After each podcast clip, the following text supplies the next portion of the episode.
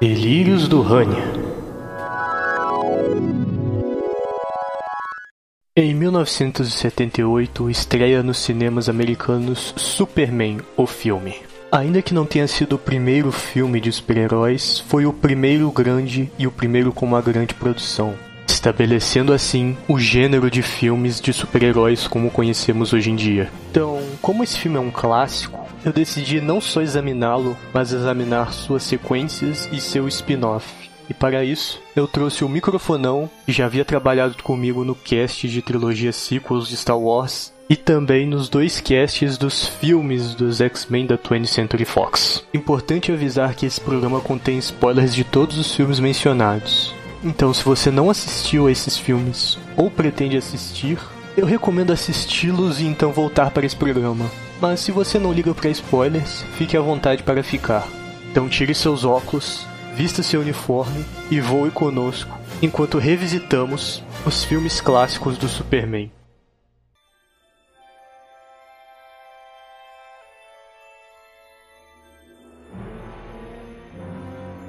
Então vamos lá, então retornamos a 1977, na verdade 1978. Onde é que você estava em 1978? Ah, rapaz, eu estava num plano que com certeza não era esse, porque eu não era nascido. eu, posso, eu posso falar onde eu, onde eu estava, assim, 20 anos depois, entendeu? É, não, sim, isso é mais fácil. eu, é, eu também, inclusive. Mas é, então, assim, em vez de começar em 1978, queria começar perguntando como você conheceu o Superman, você lembra? É engraçado, cara, porque o Superman é daqueles personagens que estão no nosso imaginário desde sempre, né? É, eu não tenho uma uhum. noção muito, muito clara de onde eu comecei, mas é, provavelmente isso, isso é uma certeza que eu tenho, foi no. Foi no, no foi algum projeto multimídia que retratava, retratava o Superman, não foi na sua mídia de origem que foram as HQs. Inclusive, foram esses é, desenhos, essas séries, né, esses filmes que me levaram ao, ao Superman. A lembrança mais antiga que eu tenho, assim, de Superman, de, de série, né, é, é, na verdade é com a TV. É, com Super Amigos, né, que eu via de manhã, e com dois seriados, cara, que são seriados que hoje em dia são meio contestados, né? Na verdade, um deles é, né? O outro nem tanto, né? Que é Smallville. Eu lembro que eu era muito pequeno, mas eu assisti a primeira e a segunda Nossa temporada. senhora. No... A minha é... irmã adorava assistir Smallville, cara. Cara, mas, mas eu vou te falar, eu tava revendo não faz muito tempo as primeiras temporadas. E assim, as duas, três primeiras temporadas são muito boas. São muito boas mesmo, assim. Tem, tem muito tem muito mérito, sabe? A, a, terceira é bem legal. A segunda e a terceira são, são bem legais, inclusive, entendeu? Eu nunca é... consegui assistir, velho. Eu sempre achei muito bagunça. Cara, então, é, é assim, ela é, é, é uma série bacana, assim, sabe, cara? Se você pegar a, a premissa, se você encarar o feeling dela, entendeu? É, ela, ela é legal, assim, no início, entendeu? Que ela é mais simples, mas depois eles vão inserindo tudo que é elemento do universo DC. Mas, assim, só não aparece, tipo, Lanterna Verde que eu me lembre, tá? Lanterna Verde, Mulher Maravilha e Batman, entendeu? Pois é. Porque de resto tem Flash, tem, tem Cyborg, tem a Sociedade da Justiça, né? Tem a própria tem, Liga da Justiça. Tem Aquaman, velho. Aquaman, tem, que na época tem... era um personagem tipo C da DC. Exato, exato, exato. É, enfim, é, foi essa série e foi Lois and Clark, cara. As Novas Aventuras de Superman, aquela série dos anos 90. Oh, boa série. Eu vi, tipo, sei lá, cinco episódios e era divertido. É boa, é boa, é boa. Eu conheci, eu lembro nitidamente, cara, foi para mim, é um momento muito marcante, porque eu conheci, eu conheci através daquele filme é, Batman e Superman, os melhores do mundo. Ah, sim, sim. Que na real é o episódio Uf. crossover do Batman com o Superman no desenho do Superman. E cara, olha que incrível. Mas é excelente, é excelente esse, esse episódio. Quer dizer, que depois virou filme, né? Então, eu conheci em um filme, olha só, em um filme eu conheci Coringa, Lex Luthor e Superman. E Batman também. Alerquina, provavelmente, né?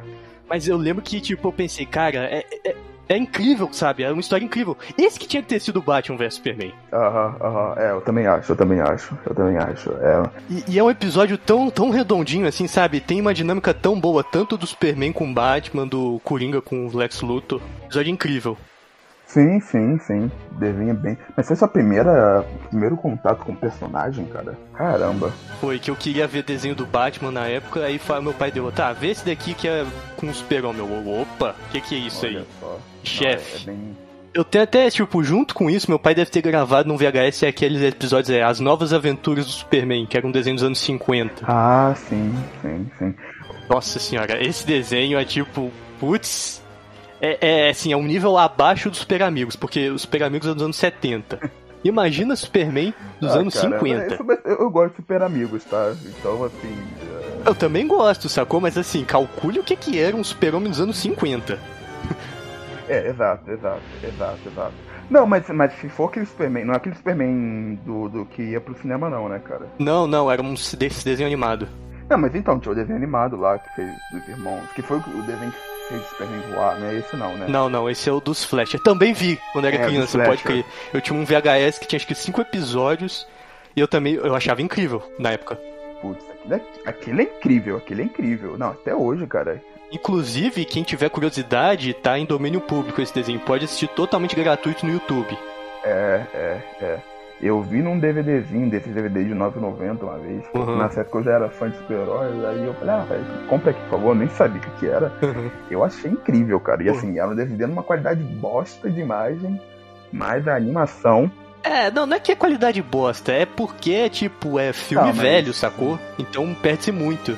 Não, mas assim, não tava remasterizado, entendeu? Uhum. Tava. Eles DVDs, assim, produções bem baratas. E provavelmente era porque tava indo. Ele vai desafiar né? sua gravidade. Parecerá com um deles. Não será um deles. Não. A densidade da sua estrutura molecular o tornará mais forte. Será estranho. Diferente. Ele será rápido. Será invulnerável. Isolado. Sozinho. Não estará sozinho. Nunca estará. Então nós voltamos a 1978 com Superman, o filme, dirigido por Richard Donner. Então, por onde a gente começa, microfonão? Cara, eu acho que a gente pode começar um pouco, de repente, no histórico desse filme, porque apesar dele ter sido lançado em 78, né, o, a ideia, né, o que consta a ideia de, assim, pro, pro filme do Superman, ela vem ali do final de 73, com o produtor dos filmes do, do, Superman, que foi o Ilias Kaldin. Eu acho que esse é o nome, não sei. Era o dono da companhia que produziu o filme. Exato, exato, exato. Na verdade, assim, o que, o que rolou, o pai dele, né? O, o pai dele que era o Alexander Skaldin, né? Mais o, o, parceiro, né? Que era o Pierre Expander, que era dessa produtora, eles compraram lá em 74, mais, mais precisamente em novembro de 74, eles compraram os direitos da, enfim, né, os direitos do Superman da DC Comics, né, os direitos cinematográficos. É, isso foi, foi um processo assim, é dito que foi um processo bem longo, né? Foi um processo que teve muitas vidas e vindas e tal. É, quando eles, eles enfim, compraram esses direitos, eles já foram atrás do, né, dos, dos possíveis nomes. E aí você tinha nomes como Al, Pacino, Steve o Clint Eastwood, né? Nossa senhora. É, exato, exato, cara. Imagina o Clint Eastwood como Superman. cara, ele, ele mesmo já comentou sobre isso, assim, uma vez e, e assim, cara, seria uma loucura. O, Clint, é. o, o, Superman do Clint Eastwood é o Superman do Injustice pra mim. é porque a gente tem a imagem do, do Clint Eastwood Dirt Harry, né, cara? O, Isso. Dos filmes lá de Faroeste, do Sérgio Leone, né? O, não, mas então, mesmo o Clint Eastwood nessa, nessa época, eu não, não consigo imaginá-lo como, como um Superman, não, cara. É por, é por conta da, da, da, imagem, né, cara, que a gente tem do, do, do Christopher Reeve, que, pô, é realmente. É, é, é o Superman, cara, assim. É, é o casting de super-herói. Não tem outro casting melhor do que ele. Ah, o pessoal vai falar Robert Downey Jr., mas o Robert Downey Jr. tá interpretando ele mesmo com um traje mecânico. É, exato, exato. Uhum. Mas, é, cabe dizer que, enfim, né, o, eles acabaram. Enfim, no roteiro, na verdade, ele foi. Ele foi é, sendo desenvolvido, né, passando a mão de muita gente, mas é, tem que se. tem que se salientar que quem foi contratado, né, para escrever o roteiro, né, é, e dar assim um tratamento era o Mario Puzo, que é nada mais nada menos que o escritor de The Godfather, né? Que Isso. deu origem depois a um filme pouco conhecido, cara. É, uma trilogia pouco conhecida, inclusive. Tem valor nenhum essa trilogia quase, que é a trilogia do Poderoso Chefão. Exato. Inclusive, tá? É, o Francis Ford Coppola chegou a ser cotado pra, pra, pra dirigir o filme. Veja só vocês, né? Olha só. Ele chega, ele Mas provavelmente ia ser muito caro e o estúdio não conseguiu. Ah, Então, o, o, Francis Ford Coppola, o William Friedrich, né, que, que fez o fez o Exorcista, o que já demonstra realmente uma preocupação do, dos caras em buscar realmente assim grandes nomes, né, nomes de peso que dessem ali uma legitimidade ao projeto, até talvez pelo, pelo fato do, né, do, do, do filme ter como base ali, ter como material fonte os quadrinhos, né, e vamos pensar que talvez na época isso não fosse não fossem filmes de tão pres- tanto prestígio assim, né? Mais que já fosse o Superman e tudo mais. É, eu acho que tinha um pouco desse cuidado, né? Mas assim, é, era uma história sólida, né? E a ideia realmente era mais ou menos ir, ir por um filme em duas partes. Só que, como o roteiro era muito longo, eles então contrataram ali dois outros roteiristas, que é o Robert Mantle e o David Newman, para fazerem uma, uma, uma, uma reescrita e, enfim, né, fazerem realmente a divisão ali entre Superman 1 e Superman 2.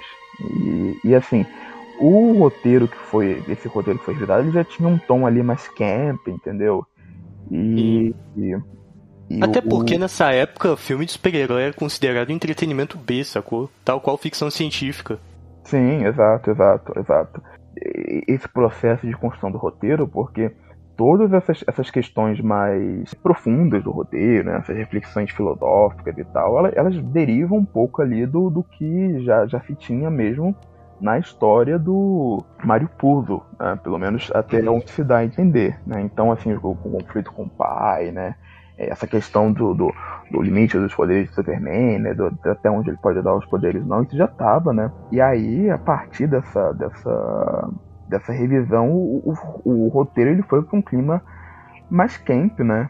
Ele deixou de ser um épico e se tornou mais um filme de aventura. Exato, exato. Não é ruim, digamos. Acho que isso foi até benéfico pro filme.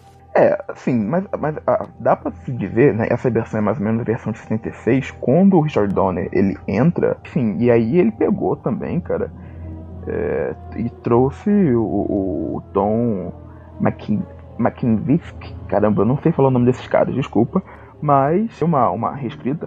Esse, esse cara ele já disse que o, que o roteiro não, não, não, não usou nenhuma palavra do, do, do roteiro do, do, do Mario Puzo e tal, mas pelo que a gente sabe, né, realmente. É... E assim, 500, enfim, era mais de 500 páginas, era 550 páginas, entendeu? Então era muita Ô, coisa para um filme, pra- pra dois filmes no caso, né? Pra um é coisa absurda, né? Mesmo pra dois já era muito filme. É, esse filme hoje em dia seria dirigido pelo Zack Snyder. Caraca, ia ter 16 horas. Ia ser, sei lá, né, cara, Satantango, né, do- do- dos filmes de super-herói. Assim, na verdade ia acontecer o seguinte, ia ser, o Zack Snyder ia filmar, só que ele ia ter que sair, aí ia entregar na mão de outro diretor, o Zack Snyder ia ficar bolado e ia pedir pra fazer o corte dele. Exato, exato, exato. Ia ser. Ia, ia ser o Satantango dos filmes de super-heróis, né? Sendo que o Liga da Justiça Ia. já é. Mas. Ia ser o Silmarillion dos filmes de super-heróis. Nossa, é por aí, né? Vamos- resumir, porque no final das contas a gente sabe quem foi Superman e eles optaram por um ator desconhecido, né, cara? Exatamente, que hoje é conhecido por conta do Superman, que é o nosso querido Christopher Reeve. né? Ele basicamente foi, foi é só conhecido por isso, né? Fez alguns outros filmes assim, né, de, de relevância, mas é, é o Superman absoluto mesmo. E Isso, e na real, vou falar aqui, é o melhor cast de super-heróis disparado. Não tem, não tem outro ator melhor, assim, que encaixou no personagem como Maluvo. Porque ele é um bom Clark Kent e ele é um bom Superman. Não tem outro, sacou? exato, geralmente os atores geralmente vai oscilar um mais pra um lado, outro pro outro, mas ele encaixa de assim como uma peça de Lego pro papel. Não, exato. Ele, ele se tornou a imagem do, do, do Superman impressionante, cara. É, mas assim, eu acho que tem outra escalação que é interessante de, de comentar, cara, né? Porque é a escalação que no final das contas, se a gente for olhar, não é nenhum um, grande personagem no, no filme, né? Assim, é um personagem que tem uma importância muito grande, que é a escalação do Jor-El, que é o pai biológico do Superman, né, cara? Que foi feito pelo Isso, Marlon Brando. interpretado pelo interpretado pelo Marlon Brando.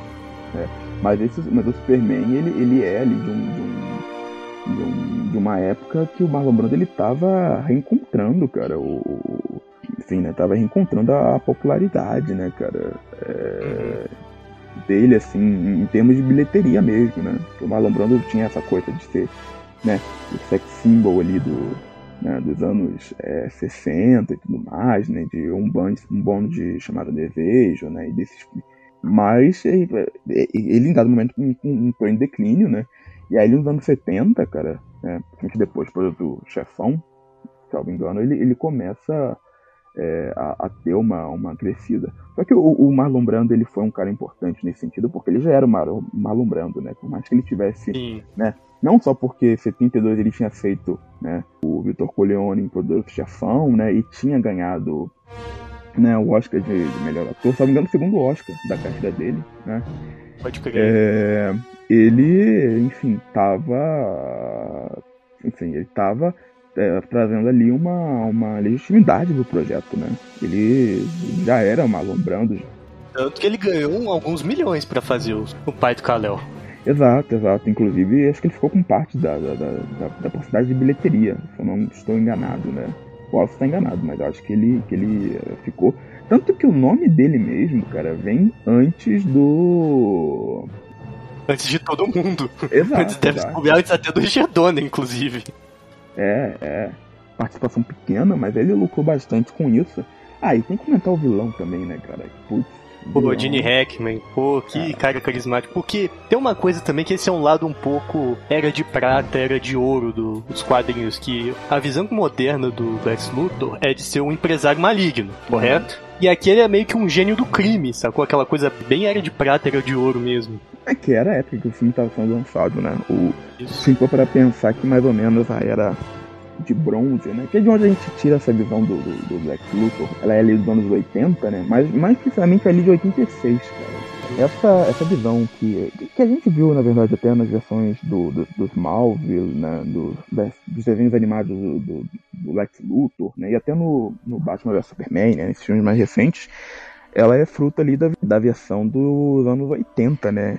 Fez o Lex Luthor calcado na, na, cultura que ele tinha da época, né? Que era a cultura, essa cultura dos yuppies, né, cara? Que era esses jovens uhum. executivos, assim, que era uma figura assim bem bem ascensão no, no início dos anos é, 80, né? Então você tinha essa figura do, do empresário, né? Executivo, jovem, que usava cocaína rodo e Lex Luthor. Depois essa visão do, do Lex Luthor mais gênio do crime, né, o, o cientista maluco, ela até retorna um pouco nos quadrinhos contemporâneos. É, é interessante você, você, pontuar isso porque esse filme do Superman, né, nesses filmes como um todo, eles vão ter referência à Era de Prata, e não só no Lex Luthor, mas no nível dos poderes do Superman. E, e no próprio tom do filme, né, cara, eu acho que isso é uma questão interessante de se perceber, como esse filme ele tem um tom é, muito mais pueril.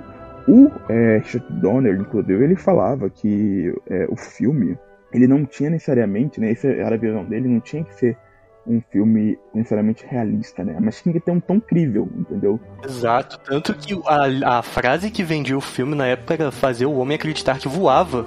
Putz, ah, então, assim, esse lance do homem, do fazer acreditar que o homem voava é um, é ponto importante que a gente não tá comentando de um outro elemento que vendeu muito o filme nessa época que fez ele que foram os efeitos especiais, né? Inclusive fizeram o filme ganhar um Oscar. Porque... Exato, que era um, um, que a gente tem que dar agora crédito pro Roberto Gomes Bolanhos, que é a tela verde. é, exato, cara.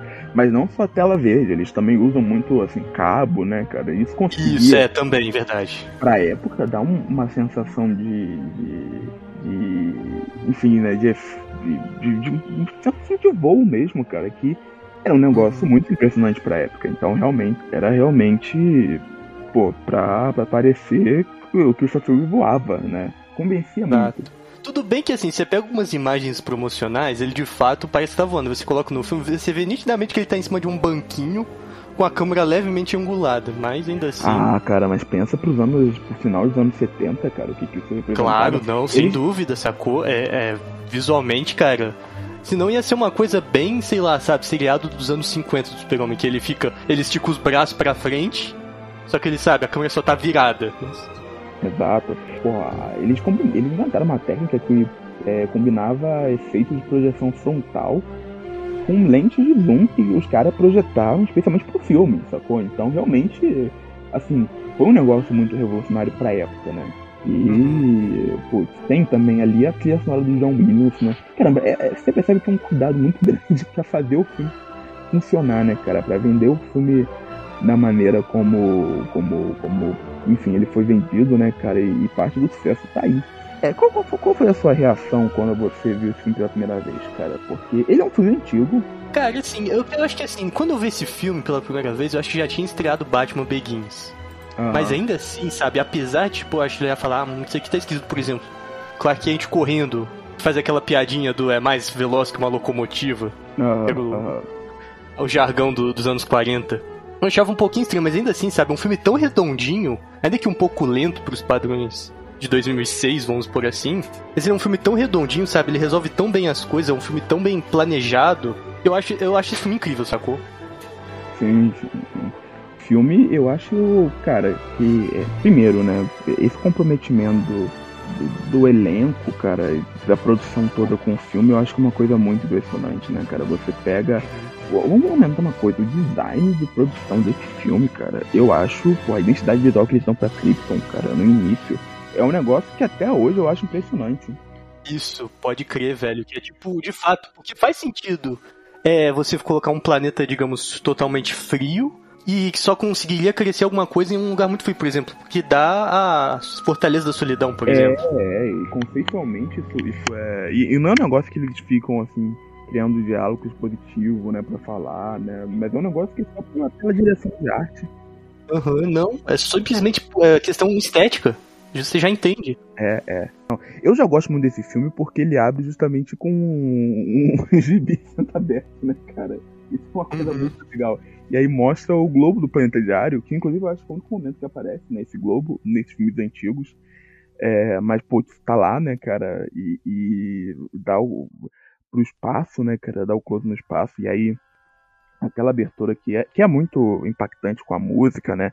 Mas com os efeitos especiais, de tipo, mostrar as galáxias, né? E as, as estrelas, os cometas passando. É, é, até hoje é muito bonito, cara. Assim, é. O início ele já é muito instigante, porque tem aquela cena de. De... E aí já tem primeiro uma referência muito clara, que já é uma, uma piscadela pro futuro, que é o Zod, né, cara? O General Zod sendo Sim. julgado e indo pra Zona Fantasma. Que é um efeito muito bonito, né? Ele andando num plano, girando assim. Muito legal. Não, é a identidade visual daquilo, né? Do julgamento.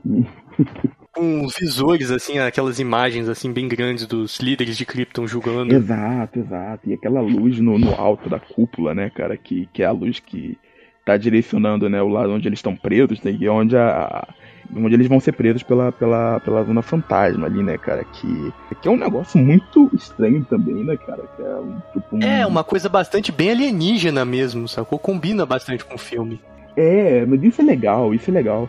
Assim, eu, eu só acho que essa cena, né, num primeiro momento, ela soa meio deslocada, assim, nesse filme e tal. Tem a versão estendida, né, do diretor, que eu, que eu é, aconselho, né, tem umas cenas bem legais, apesar de é, essencialmente ela não acrescentar muito ao, ao, ao, que o filme é, né? Mas tem umas cenas muito bacanas e tem uma cena a mais do, do Jorel ele tentando avisar, né, ao, ao conselho, porque você entende que na verdade ele, ele tá ali jogando porque ele é parte de um conselho do planeta, né? E ele tá tentando avisar. Isso. E... e ele insiste em falar que as ações da, dos kryptonianos está causando a própria destruição do planeta. Sim, sim, sim. Né? Inclusive a destruição do planeta é um negócio também, meu amigo, é impressionante. A, a sequência assim de, de, do planeta explodindo, cara, né? Que o planeta tá indo em direção ao sol. Uhum, é uma coisa bem influenciada por filme de tragédia, assim, que tinha. Do... É, cara, pô, é, é, é, um negócio que você olha e até hoje, assim, o senso de escala é um negócio que me impressiona, sabe?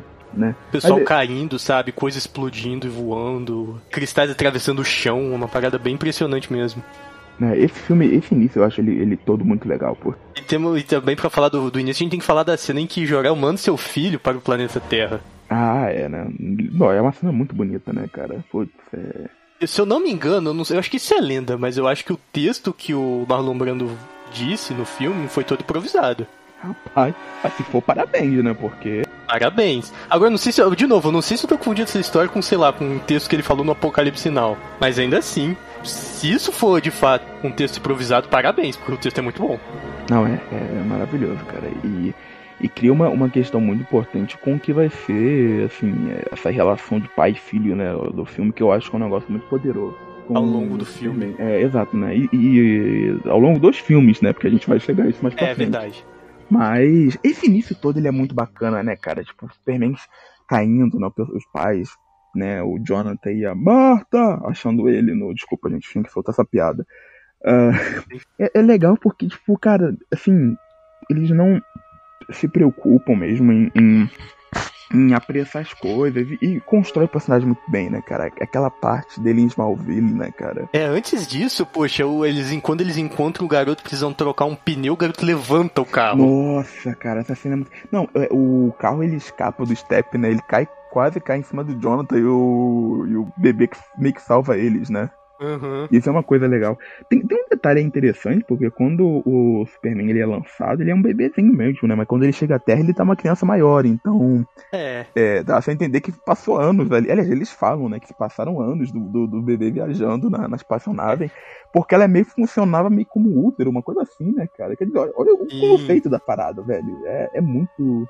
É, e eu acho que, se não me engano, ela é uma nave toda feita de cristal pra absorver luz, inclusive. É, é, é, é assim, putz, é muito. É muito, assim, bem feito, sabe? Assim, essa, parte sci-fi do, do, do longa que não é majoritária, mas, mas tá lá, né, Uhum. cara? Tipo, a origem Tá do Superman lá. é, é, é- é totalmente sci- sci-fi, eles não, não renegam isso. Isso eu acho muito, muito massa, cara. E a cena também da, da morte do, do, do, do Jonathan Kent, eu acho ela muito emocionante, cara. Porque É, ela é muito triste, porque de fato não tem o que fazer, sacou? Ele pode correr e pular, mas quando se trata, sei lá, de um genética, não tem o que fazer. É, não, ó, isso é uma coisa que eu, que eu vou eu vou ser bem honesto, assim, que é, esse é o ponto que eu acho que o, por mais que eu goste do Man of Steel, que o Zack Snyder ele caga na parada, porque toda vez que o Jonathan Kent morre, é ele tendo um infarto, sacou? E isso é muito poder. Não, e assim, Isso quando ele morre, porque não é um caso tipo o tio Ben que vai morrer com É, certeza. exato, Já tem exato, algumas versões que o, o Jonathan Kent sobrevive, inclusive. Não, eu, eu entendo e até gosto da ideia do que o, o Zack Snyder tá tentando propor ali. Mas, putz, é muito mais poderoso, é muito mais interessante, porque, cara, você não pode fazer nada, entendeu? Você não. Né? E isso é uma questão que. que, que- olha como, como o roteiro é bem amarrado, porque vai, vai é, se ligar no final com um conflito assim, ético que o Superman vai ter, né, cara? De que, pô, você não pode mudar o rumo da história, da humanidade. E assim, isso tá jogado lá no iníciozinho, entendeu, cara? É muito Uhum. inteligente o roteiro, né, nesse sentido, né, nessa construção. Até porque, inclusive, essa cena ela sucede a cena que a gente comentou dos Clark correndo do É, trem. exato. Que aí mostra, tipo, ele é super poderoso, porque não era uma coisa, tipo, não tinha o programa Os Super-Humanos de Stan Lee na época passando na TV. Aham. Aí você vê isso no cinema, um cara correndo, sacou mais rápido que um E a trem. sequência é muito boa, cara. É muito boa. É muito Inclusive, Tem, tem, se você olhar, tem uma garotinha que ela vê o, o, o- o Clark correndo, né? Mas essa cena é legal, cara, porque já, é- já entra um negócio que é o seguinte, né? Que é o Clark totalmente loserzão, né, cara? Com. né, tentando, tipo, porra, a Lana Lang, né, cara, que é a garota que ele curte, só como saindo com É, uma coisa bem Peter Parker do Tom Maguire. É, é. Mas isso é uma coisa que tá, tá nos quadrinhos mesmo, assim, do, do, do Clark Kent ser um cara meio loser que tem todos aqueles poderes incríveis e que, pô, não pode se mostrar, né? Não pode, sabe, assim, tirar proveito Uhum. daquilo, cara. Isso é, assim, é um- é um detalhe bobo, cara, mas é muito bacana porque mostra a construção de personagem, que é um, personagem que ele tendo que se conter, né, cara? E, e não- não- nunca podendo, assim, fazer o, o, o extraordinário. Então é, é um negócio, assim, maravilhoso, né? E aí, Muito. Inclusive a sequência que ele vai pro, pro Ártico e ele lança pedra, né? Que é o cristal Uhum. e dá origem ao a Fortaleza da A Solidão. Fortaleza da Solidão. É muito bonita, né? É, é uma, você vê nitidamente que é uma maquete, mas é tão bem feito. Cara, mas aí que tá, né, cara? É isso que eu, que eu acho maravilhoso nesse filme, porque. E isso é uma coisa que eu acho que às vezes até os filmes mais novos eles perdem, porque. Quando É muito CGI. É, e assim, você vê, assim, perde um pouco do peso, porque você vê que aquilo não é real, entendeu?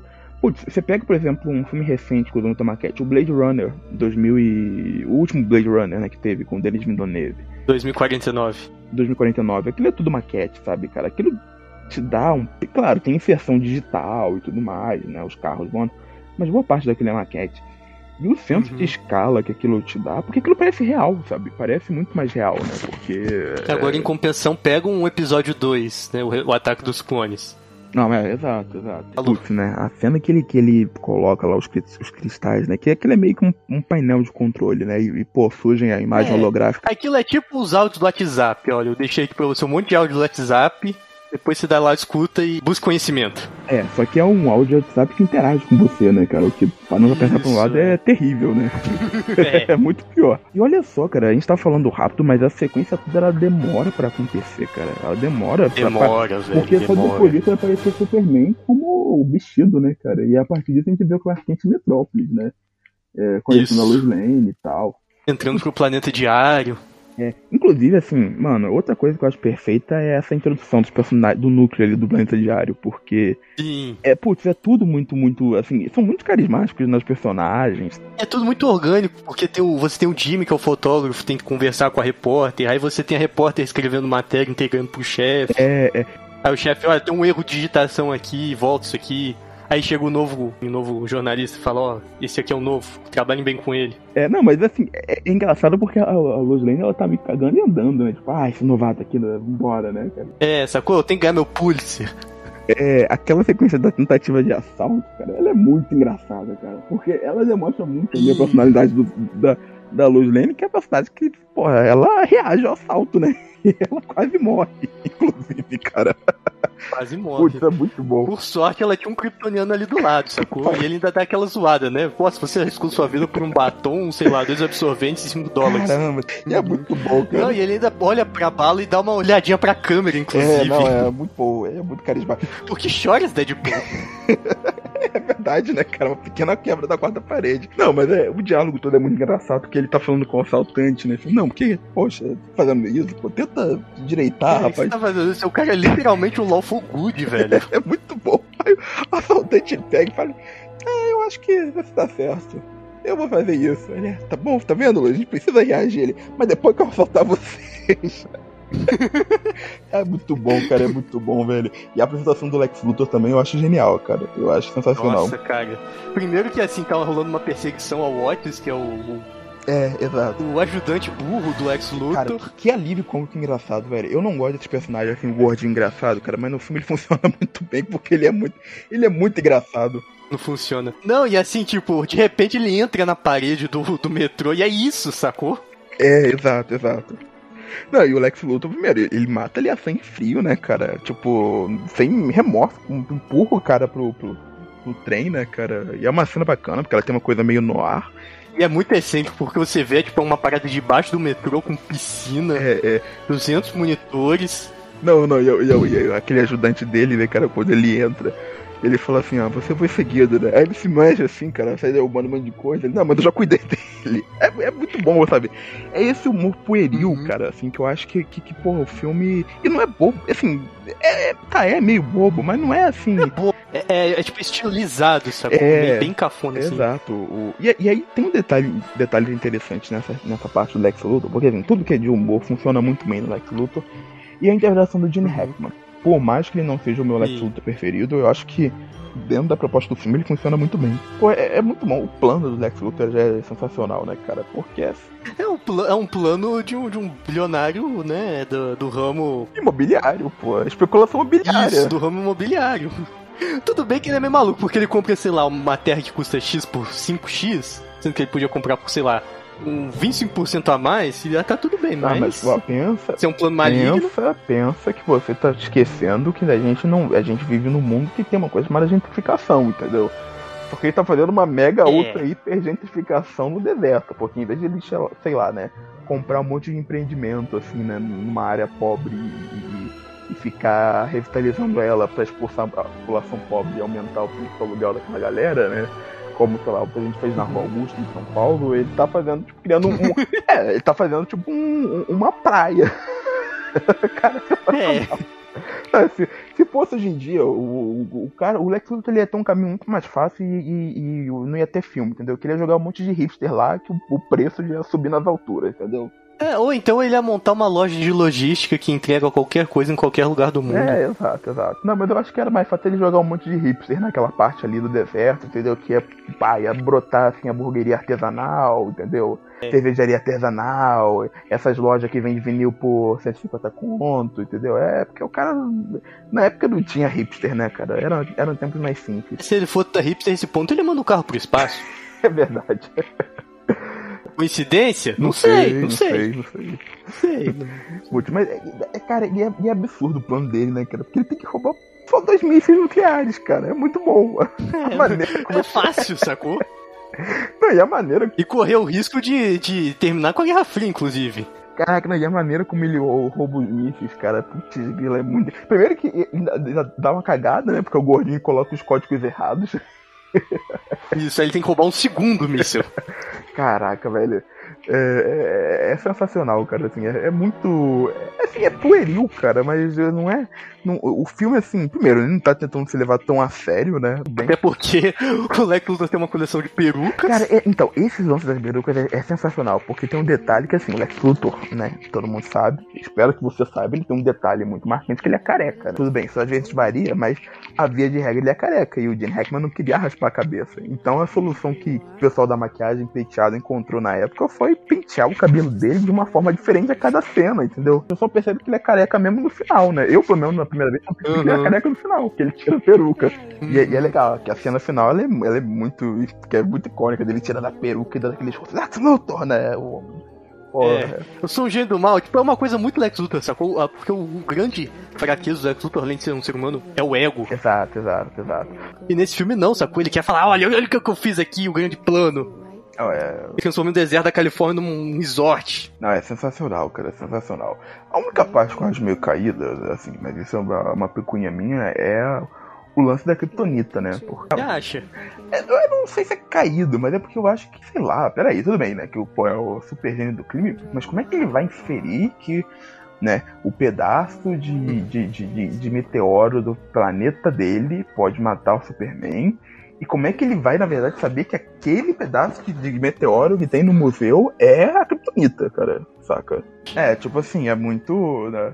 Bem conveniente. Mas, mas ele tinha que colocar algum modo de, dele enfrentar o, Superman, né? Dele subjugar o Superman, Uhum. tinha que colocar alguma dificuldade. Uma cena assim, você falou de coisas caídas, tem uma cena que eu acho caída que é o super-homem levando a luz pra voar. Ela é brega, né, cara? Ela é brega, assim, aquela. Ela é brega, sacou? Parece uma coisa, uma cena tirada do Peter Pan do- da Disney, Mas sacou? Que ela só, só segura a, a luz pela mão e sai voando. É, mas eu. Mas Tanto beleza. que ela cai, né? É, tanto que ela cai, só que, só só depois que solta a mão, sacou? Porque ela fica paralela ao eixo do- dos braços. Quando ele solta, ela cai, mas beleza. Chega a estragar o filme, sacou? Não, é, eu só acho que essa cena ela, ela é meio brega por conta do, do, do voice-over que eles colocam, né, da luz. Ah, você. É, você é um homem que me pode fazer voar pela primeira vez. Alguma coisa assim, um texto bem. bem piegas mesmo, assim. é, mas, cara, novamente, é, não é algo que também comprometa, entendeu? Eu acho que, assim, nesses. Principalmente nos dois primeiros filmes, o romance entre os dois funciona, sabe, cara? Sim, funciona. Constrói porque ele salva ela do, da queda de um helicóptero. É, a primeira cena, inclusive, eu acho bem legal, né, cara? A cena do, do- do- que ele salva ela do helicóptero. É bem, bem bacana. Sim. Tem uma piadinha, né, com o fato da, da cabine de telefone. Ah, é, pode crer. É muito que ele, eu, que, era, que era uma piada recorrente do seriado. Sim, sim, só que ele chega ali, pô, a cabine não é bem uma cabine fechadinha, né, cara? Aí ele tem que trocar no, no- na- porta giratória do crediário, cara. É bem, é bem divertido. Não, e, e- e toda essa sequência que vai mostrando ele, assim, né, atuando nisso, ela é muito divertida, né, cara? Que ele tá. Que ele prende o assaltante que Uhum. tá escalando o prédio, né? Que ele vai é, salvar Uhum. o gato da, da, da árvore, da, da, ga- da garotinha. É, que é o clichê de todo super-herói. Exato, exato, exato. Mas, sabe, tem, tem essa pureza, cara, assim, que é tipo o Mr. Nice Guy que, que, que você compra, cara. É Uhum. simples, entendeu? Mas é. Os atores estão muito comprometidos. Você percebe que tá todo mundo muito comprometido, né? E os efeitos, assim, mesmo Uhum. eles, pô, sendo meio datados pra nossa época, eles funcionam muito bem, né? É, são, são quase perfeitos nesse Eles são sentido. muito bem dirigidos. Sim, sim, sim, pô. É, é um filme assim, incrível em vários aspectos, assim, nesse, nesses, nesses quesitos técnicos. Falando do pô, final, cara, o clímax do filme. É, a gente tem que falar do final. É, exato, exato. Que é a sequência que ele vai encontrar o cara pela primeira vez, né? Até chegar a Kryptonita, ele ainda manda, ó, não abre isso daí não. Aí ele abre e dá uma risadinha e fala, eu te avisei. Eu acho legal, cara. Inclusive ele toma uma. Ele apanha pra caramba do Superman, né, cara? Sem contar que ele é mal. O, o Lex Luthor é maldito, porque ele coloca, ele pendura o colar de Kryptonita no super-homem e joga ele na, na piscina pra ele se afogar.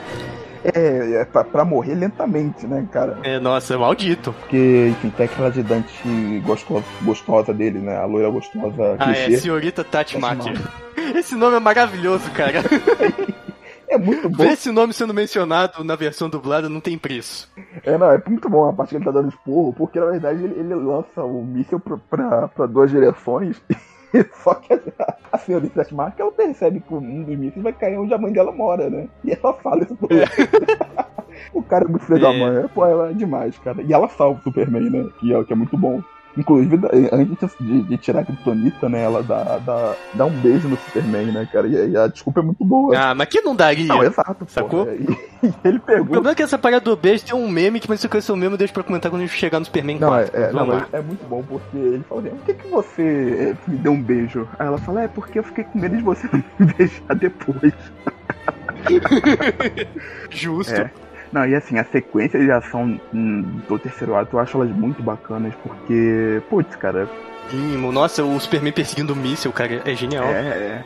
Ao mesmo tempo que tem, tem aquele clima cômico, que, pô, como né, era uma região meio caipira, né, olhando pro céu, assim, né, cara, meio, meio incrédulo, né, sem entender. Tem um time cômico muito Uhum. bom, mas assim, é legal porque ela vai escalonando, cara, sabe? E Isso eu acho uma coisa bacana quando eles fazem filme, que tipo assim, a ação ela vai, vai crescendo de escala, e aí começa a ter um baita de um terremoto, cara, e aí entra aquela coisa que você falou do- da, da, da influência de filme de catástrofe, né? Porque Uhum. aqui dá pra Que aí, como, então começa a- o, chão, o chão começa a rachar, começa a cair rocha por tudo que é lado. Não, e tem vários núcleos, né? Tem o Jimmy Ocean que tá, tá, tá, na, Isso, tava numa represa. tá na represa. Pô, aquela parte da represa é, é muito maneira, né, cara? Pô. É muito maneiro. É. E tem a Lois Lane, cara, no meio que o, que o Superman esquece, cara. É. Não é que ele não esquece, acho que ele não sabia que tava lá, sacou? Não, é exato, exato. Não, acho que ele sabe, saber ele sabia, só que, pô, é tanta coisa acontecendo ao mesmo tempo, cara, que Uhum. ele só percebe quando ele.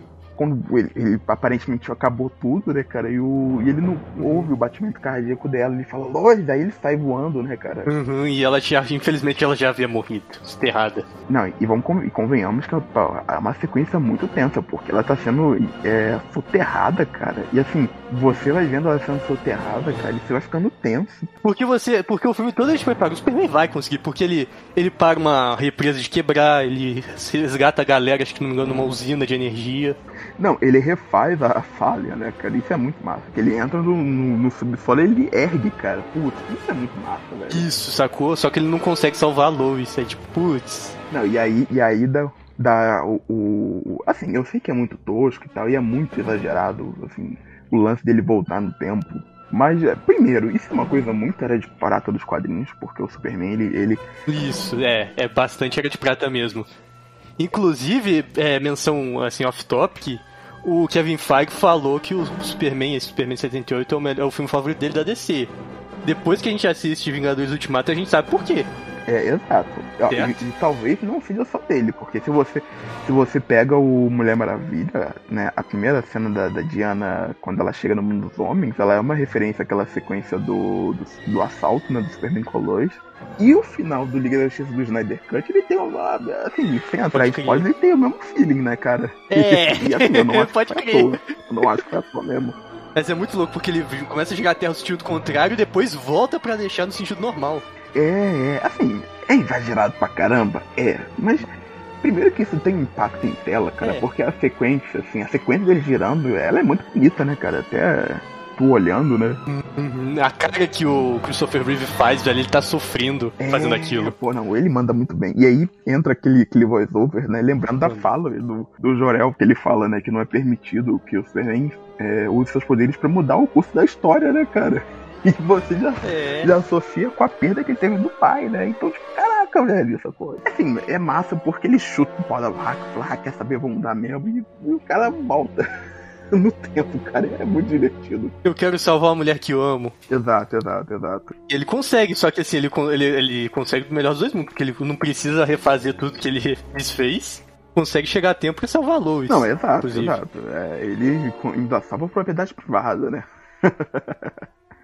Propriedade privada e pública, porque. E no final ele entrega o Otis e o Lex, e o, e o Lex Luthor na prisão. É, que tem a sequência dele da, arrancando a peruca, né? Que é maravilhosa, porque o Lex Luthor é, é uma diva, cara. Isso que eu acho fantástico, pô. Superman 1 custou 55 milhões na época, convertendo ali pra calculadora de inflação do dólar.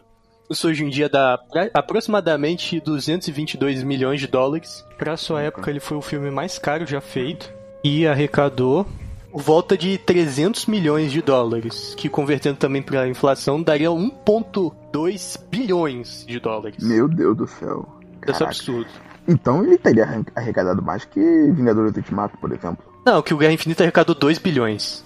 Ah, entendi. Talvez Vingadores 1, por exemplo. Não, é, estaria no pódio, né? Estaria no pódio, assim, e se converter pra inflação, é um dos filmes que super que mais arrecadou mesmo. Não, um dos filmes que mais arrecadou, né? Em geral, possivelmente, né? Eu não sei, porque top teve, 20, acho que muitos talvez. filmes, assim, se converter pra inflação, já arrecadaram 2 bilhões, sacou? Não, é, mas tipo, top 20 ali, provável que ele esteja até hoje, né, cara? É, provável. É muito estranho. Eu rasguei essas fibras metálicas como papel. E o que ele fez foi espantoso. Algo está acontecendo. Sim, a todos nós. Quanto mais nos aproximamos da atmosfera com apenas um sol, um sol amarelo, mais poderes nos são dados por essa densidade molecular. E, como já comentado, era uma produção dupla. Eles produziram Superman 1 e 2 juntos. Só que o que aconteceu no meio do caminho? O diretor Richard Donner foi demitido, e contrataram um diretor chamado Richard Lester. O filme não estava 100% filmado, tinha algumas cenas que ainda precisavam ser filmadas. Só que pro Richard Lester conseguir os créditos de diretor, ele tinha que filmar por volta de 40% do filme.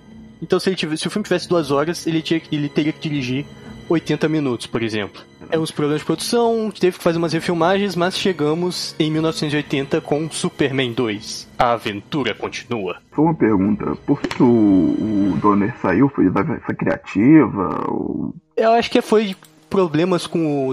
Ou foi com o Alexander Salkid ou com o William Salkid. Foi com o William, foi com o William, foi com o William. Porque. Não. Lembrei agora. Porque o. Enfim, teve.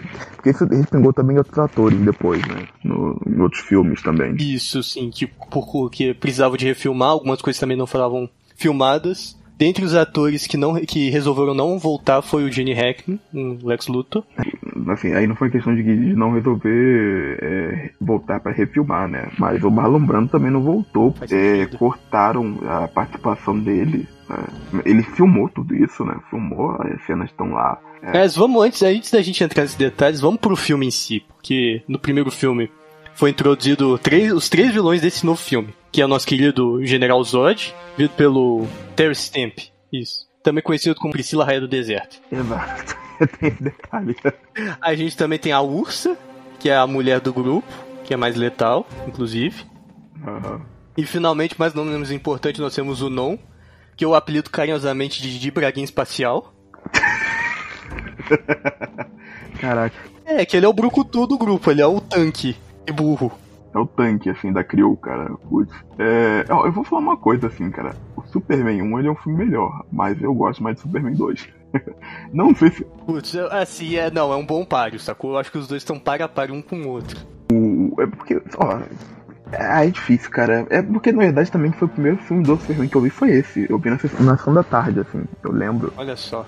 E, putz, esse filme eu acho que, assim, enquanto trama, ele tem uma trama melhor, ele tem uma trama mais envolvente, saca? Porque não só eu acho o Zod um vilão melhor do que o Lex Luthor, o Lex Luthor, pô, o Gene Hackman ser maravilhoso. Ah, mas até porque também nesse filme volta o Lex Luthor também, então você tem dois vilões. Mas o Lex Luthor sobretudo, ele tá como um alívio cômico, né? Muito bem no final. Mas assim, o, não só o conflito, eu acho que, que assim, o, o, o, roteiro, eu acho mais, o vilão eu acho mais interessante, mas o conflito dramático. O Superman com a Lois Lane eu acho muito bem construído. E, e assim, eu gosto, cara. Ele é um filme perfeito? Não é, né? Tem, tem coisas assim muito estranhas. Por exemplo, o beijo do esquecimento. Inclusive vai virar uma piada muito boa no frango robô. Ah, é verdade, verdade. Ah, cara, mas, pô, eu, se eu beijasse também o, o, Superman, né, cara? Principalmente sendo Christopher Reeve eu também ficaria, né? Assim, pô. Eu... É, eu acho que eu esqueci ele. Eu acho que se eu beijar o Superman do Christopher Reeve, tem uma coisa que eu gostaria de esquecer. O filme, basicamente, cara, ele. Como você falou, ele pega, né, esse plot da, da dos prisioneiros da, da Zona Fantasma, que eles conseguem escapar, né? Eles escapam, a, é, no caso, por causa de uma explosão. Uma explosão que o Superman impede, né? Ele impede uma, um ataque terrorista em Paris. Exato. Que eu acho uma sequência bem legal, cara. Eu gosto muito da sequência inicial. É uma sequência muito bacana. E, cara, assim, pô, os caras, eles, pô, eles caem, na verdade, no sistema solar, que, pô, tem o, tem o sol vermelho que dá poderes a eles e falam, meu irmão, vamos fazer o. Pô, passar o rodo aqui, né? Exato, e... também tem essa, aquela cena maravilhosa onde eles rendem o presidente e sai a célebre frase: ajoelhos perante Zod. Ajoelhos perante Zod. Cara, é, assim, é maravilhoso, né, cara? Ó, uhum. ó, eu vou falar uma coisa, assim, tudo bem que não é um personagem tão icônico nem de longe quanto o Superman, mas o Zod, pra mim, ele é, assim, o Terence Stamp é a encarnação do Zod, cara. Assim, quando a gente fala General Zod, a gente lembra do Terence Stamp. Com gola V, inclusive. É, com gola V, porque gola V bota acima do, do, do joelho, porque, pô, Isso. o cara é style, mané. Muito style. E que eles vão chegando na Terra e vão descobrindo os poderes, né? Tem, tem uma coisa ali muito cômica, né? E, que é muito. Cara, tipo assim, eles vão pisando nos humanos que nem baratas, né, cara? É muito engraçado também. Pô. Muito, uhum. E eles acham que o nome do planeta é Houston. É. Por causa dos. Caraca, isso é uma piada muito, muito sagaz, né? Por causa do, uhum. dos astronautas, né? Muito. E ela tem uma cena também muito engraçada que ela ouça, olha, nossa, que forma de vida primitiva que, né, que ela tá segurando uma cobra. A cobra morde, ela ah, é. queima com a visão de calor. Não, Aí não. depois chega o Non e tenta fazer a força, sabe? Tenta fazer força, sim, pra sair visão de calor, só que ele não consegue. É, é, é. Não, tem uma coisa que eu, que eu adoro, com uma cena da Úrsula aqui, o Zod tá vendo assim uns helicópteros de exército chegando naquela cidadezinha, né? Ah, é? Aquela, nossa, falar, eles de máquinas pra voar. É, que bonitinho. Olha só, precisa de máquinas pra voar. Manda um beijo pra eles, querida. Aí ela começa a soprar. Ela manda um beijo, começa a soprar. O helicóptero, ah, estamos caindo. Manda um super sopro e o helicóptero cai. É muito é bom. É muito bom, é muito bom, velho. Putz, grila, cara. E ao longo do filme ela vai coletando é, símbolos, né? Ela coleta o símbolo é... do astronauta, ela coleta o, o distintivo do xerife e acho que umas medalhas de um general, se não me engano. Ela vai colocando que nem broche, né, cara? Porque. É porque ela. Isso tem um detalhe interessante, né, cara? Que ela, pô, ela é uma militar também, né? Os três uhum. são, de certa forma. E, e como você vê como esse vilão é um vilão à frente do seu tempo, porque em 2021 teve o ataque à Casa Branca, e só que lá em 1980 o Zod fez um ataque à Casa Branca. Pois é, e um baita ataque, inclusive, né? Porque o cara chega arregaçando. Mas tem, tem, tem outra cena também, por exemplo, né, na aquele. aquela estrutura, né, cara, que tem o rosto lá do presidente dos Estados Unidos, o que é o nome? O Monte. É o Monte Rushmore? É, Rushmore, Rushmore. Que eles, inclusive, eles mudam pro, pro rosto dele. Muito uhum. bom, cara. E o quarto rosto cai. Caraca, é muito bom, cara. É muito bom. É, é, literalmente assim, cara. É, é, é um, um, ditador fascistão, mas é uma diva, né, cara? É muito engraçado isso, velho. Uhum. E ao mesmo tempo, é, o, o todo a dinâmica né, da Lois ali, né? Aquela parte da, da, da, do, envolvendo a Lois e o Clark nas casas de Niagara, que ela descobre que ele é o Superman, eu acho muito divertido também. É meio ridículo porque ele tropeça, né, cara, na, na, na fogueira, cara. E ela vê que, ela, que ele não se queima, né? E aí ele revela. Ah, é verdade. E aí você vê o talento, porque a postura, isso já tinha no primeiro filme, né, cara? E aqui fica mais uma vez evidenciada a postura do, do Christopher Reeve enquanto o Clark Kent, enquanto o Superman, cara. Ela muda, assim, de uma hora pra outra, que você, tipo, acredita que são dois, duas figuras diferentes, né, cara? Quando ele tira o óculos e muda a postura dele. Uhum. É, é, sensacional, cara. Agora, tem uma parte que eu acho divertida que ela tentando provar que ele é o Superman, né, cara? Tentando fazer com que ele se prove, na verdade, né? Pula no rio, né, cara? Quase morre, inclusive, né, cara? E o Clark Kent fica tentando é, salvar ela, assim, provar que é o Superman, e, assim. Essa dinâmica toda eu acho muito bacana. E a construção. É, muito legal. É, bom pra cama depois que ele perde os poderes. Então essa sequência ajudou a alimentar essas teorias, entendeu?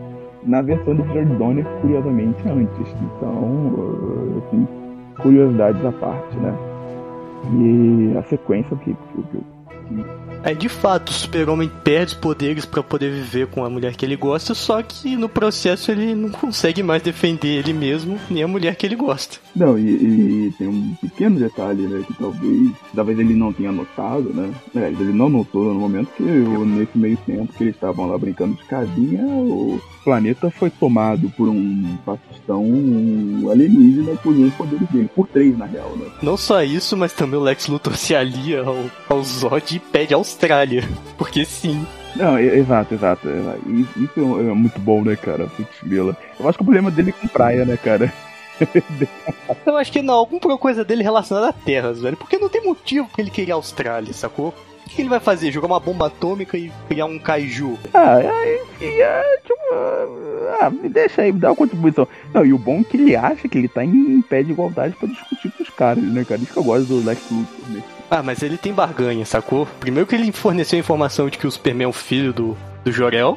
Uhum. Que é importante. E segundo, que ele sabe como atrair o Superman. Isso é importante também. É, a gente não comentou, mas no início do filme ele vai até a Fortaleza da Solidão, né? Ele chega a invadir escondido ele tem acesso a essas informações. Inclusive é lá que ele, é, que ele descobre quem é o General Zod antes do General Zod propriamente invadir o planeta Terra, né? Uhum. Que é muito divertido. E aí tem uma parte, cara, que, putz, eu acho muito engraçado, velho, que ele invadindo o planeta de Harry, a redação. Eu acho engraçado, eu acho, eu acho bem feito. Não, não, é porque tem aquela parte, cara, que o, o grandão, ele pega o Perry White pelo, pelo pescoço, ele dá e ele dá com o Perret no teto, cara, a cabeça tudo. O Perret, ele bate no teto, cara, o Perret desmaia. E tem o, o, o Lex Luthor, né, cara, quando o Lex Luthor tentando barganhar com eles, né? Porque o Dodge, ele, ele fala, ele, ah, já que a gente chegou no nosso objetivo, pode matar ele. ele não, não, não, não, não, não, não. Aí chega o Superman, ele, graças a Deus, o Dodge quer ele, não, não, não, mas pega ele. Não, ele, não, ele meio que mandou Superman até que enfim, tipo, é, o cara o Olimpião, né? pega ele. Aí tem a batalha épica na cidade de Metrópolis. Épica, assim, né? Com, com aspas. Ah, mas, mas é legal, cara, é legal, pô. É legal. É legal, assim, dado, dado o seu contexto. E pra, pra época também é bem feito. Não, é, cara, pô, tem. Tem. É, tem partes assim muito bacanas, né? Por exemplo, a, a, parte que o Superman chega e dá um. Que ele lança o. Na verdade, ele dá um. Acho que ele dá um chute, né, no, no, no grandão, que ele, enfim, né, cai na torre, né? Isso, e depois ele prende com a, a parte de cima da, da torre. Sim. Não, tem, tem uma parte que é engraçada que a Ursula vai pra cima dele, né? E ele vai, e ela, você não vai bater em mulher, né, cara? E ele para, né? É, só que ela bate nele ele bate Exato. Caraca, é, é, muito bom, assim. É uma muito boa que é. Acho que ele, ele pega o Zod e joga no letreiro da Coca-Cola. Ah, nossa, então, isso, isso eu comentar, né, cara? Porque o, o pior, assim. Ah, é, o product placement. É, é a propaganda da Coca-Cola com o letreiro da Coca-Cola sendo destruído, né? Com, com o Tourist Stamp literalmente né, sendo jogado, né? Pra, se eu não me engano, acho que também tem uma empresa lá de, de gasolina, que é o tanque que o, que o Zod quer explodir. Cara, caraca, eu não sei, assim, eu não gostaria de ter minha marca associada nesse tipo de propaganda, mas. Putz, mas okay. eu, eu, acho que quem colocou deve ter dado muita risada, sacou? Tipo, nossa, os caras estão é. pagando pra estar no filme e a gente tá zoando o, o logo deles. É, tem uma, uma, uma, sequência que aí a, é, a, gente já vê bem a marca do, do diretor que entrou, né? Que é esse clima e o pastelão, que é um negócio que inclusive tá durante todo o filme, né? Que é a sequência que os três eles começam a usar o super sopro, né, cara? E aí, Nossa! Que é uma sequência legal, cara, mas que tem umas sequências muito pastelonas, né? Tipo. É, não, é bem pastelão. Assim, é bem feito, só que é pastelão, velho. Mas, é, mas, é, mas funciona, cara. Eu gosto, assim, desse. Será que eles conseguiram é, é dinheiro de propaganda de carro? Porque ah. isso é o que é mais destruído nessa cena. É, é, é, ah, eu acho que era um pouco too much, né? Não sei. É, talvez seja um pouco too much mesmo. Ah, mas é muito bom, cara, essa sequência. É, isso é um bom pastelão. Mas isso é uma coisa que a gente, inclusive, vai ver depois que o Just Lester é, tipo, ele, ele quis colocar, sabe, essas gags visuais, entendeu? Uhum. É, uma, é uma coisa também bem super amigos, inclusive. Sim, sim. E, e, ele, assim, fez questão, assim, esse tom mais bem humorado dessas gags visuais, assim, esse humor pastelão, né? Esse, o clima meio camp, né? Que, que acho que aqui tem um pouco mais do que no outro filme. É muito do que ele imprime também, né, cara? Tem coisa que já era do Richard Donner, mas é muito dele. E, de, e isso é importante comentar porque no Superman 3 a gente vai ver que é uma tendência que vai. É, que vai aumentar, que vai crescer bastante. Sim, muito. Mas aí acaba a luta, o Super-Homem dá uma fugida ali, né, pra recuperar as forças e eles são reunidos na Fortaleza da Solidão. E aí, e aí tem toda uma sequência, assim, que eu vou te falar que hoje em dia, assim, pra época ela já é meio vergonha alheia, né, cara, que é aquela coisa do, do Superman do nada, assim, pegar e tacar o símbolo dele, né, cara? Assim, eu não entendi se aquilo era uma projeção holográfica, né? Uma coisa da Fortaleza da Solidão e. É, era o mais. cristal da discoteca de Krypton. É, pois é. Acho que era isso. Mas eu acho uma cena bem interessante, sacou? Talvez fosse tecnologia de Krypton. Não que isso seja bem explicado, porque não é mas eu acho interessante para fazer essa batalha, sacou? Não, e aí vem o final, né, cara, que é maravilhoso, que é ele... É, ó, vou, vou matar a Lois Lane se você não perder seus poderes, ah, tá, tá, beleza. Aí ele de novo vai lá, só que ele inverte a câmera e ele fica protegido da perda de poderes. Caraca, e aí, cara, ele vai e ele dá a mão, né? E o Superman meio que é. beija a mão dele, só que o Superman começa a quebrar a mão dele, cara. Uhum. e aí, cara, vem a parte que, que, que, a gente pode falar que é polêmica. Não sei se é polêmica, que o Superman mata o Zod, né, cara? Que ele lança o Zod. Ah, mata não mata, que mata foi a gravidade. é, é, é o famoso né? Eu não mato ninguém, quem mata é Deus, eu só faço os buracos com a bala. É, então, mas, é, mas até aí Batman do, do Christopher Nolan mata, sacou? Não, exato, exato. Mas, mas eu acho que assim, é, não, não, assim, mata entre muitas aspas, porque a gente não vê o corpo nem nada, sacou? Ah, então deve ter, tipo, caído no gelo congelado, porque agora eles são humanos normais. Eu só acho zoado que ele sai da Fortaleza Solidão e deixa o Lex Luthor pra trás lá. Caraca, não, o Superman tá todo errado nesse filme, né? Putz, grila, cara. Assim, assim, entre aspas, o Superman não matou Lex Luthor, mas vide que não existiam alimentos na Fortaleza da Solidão. Não, não matou tanto, matou que ele volta, né? Ele volta, aí é ok, né?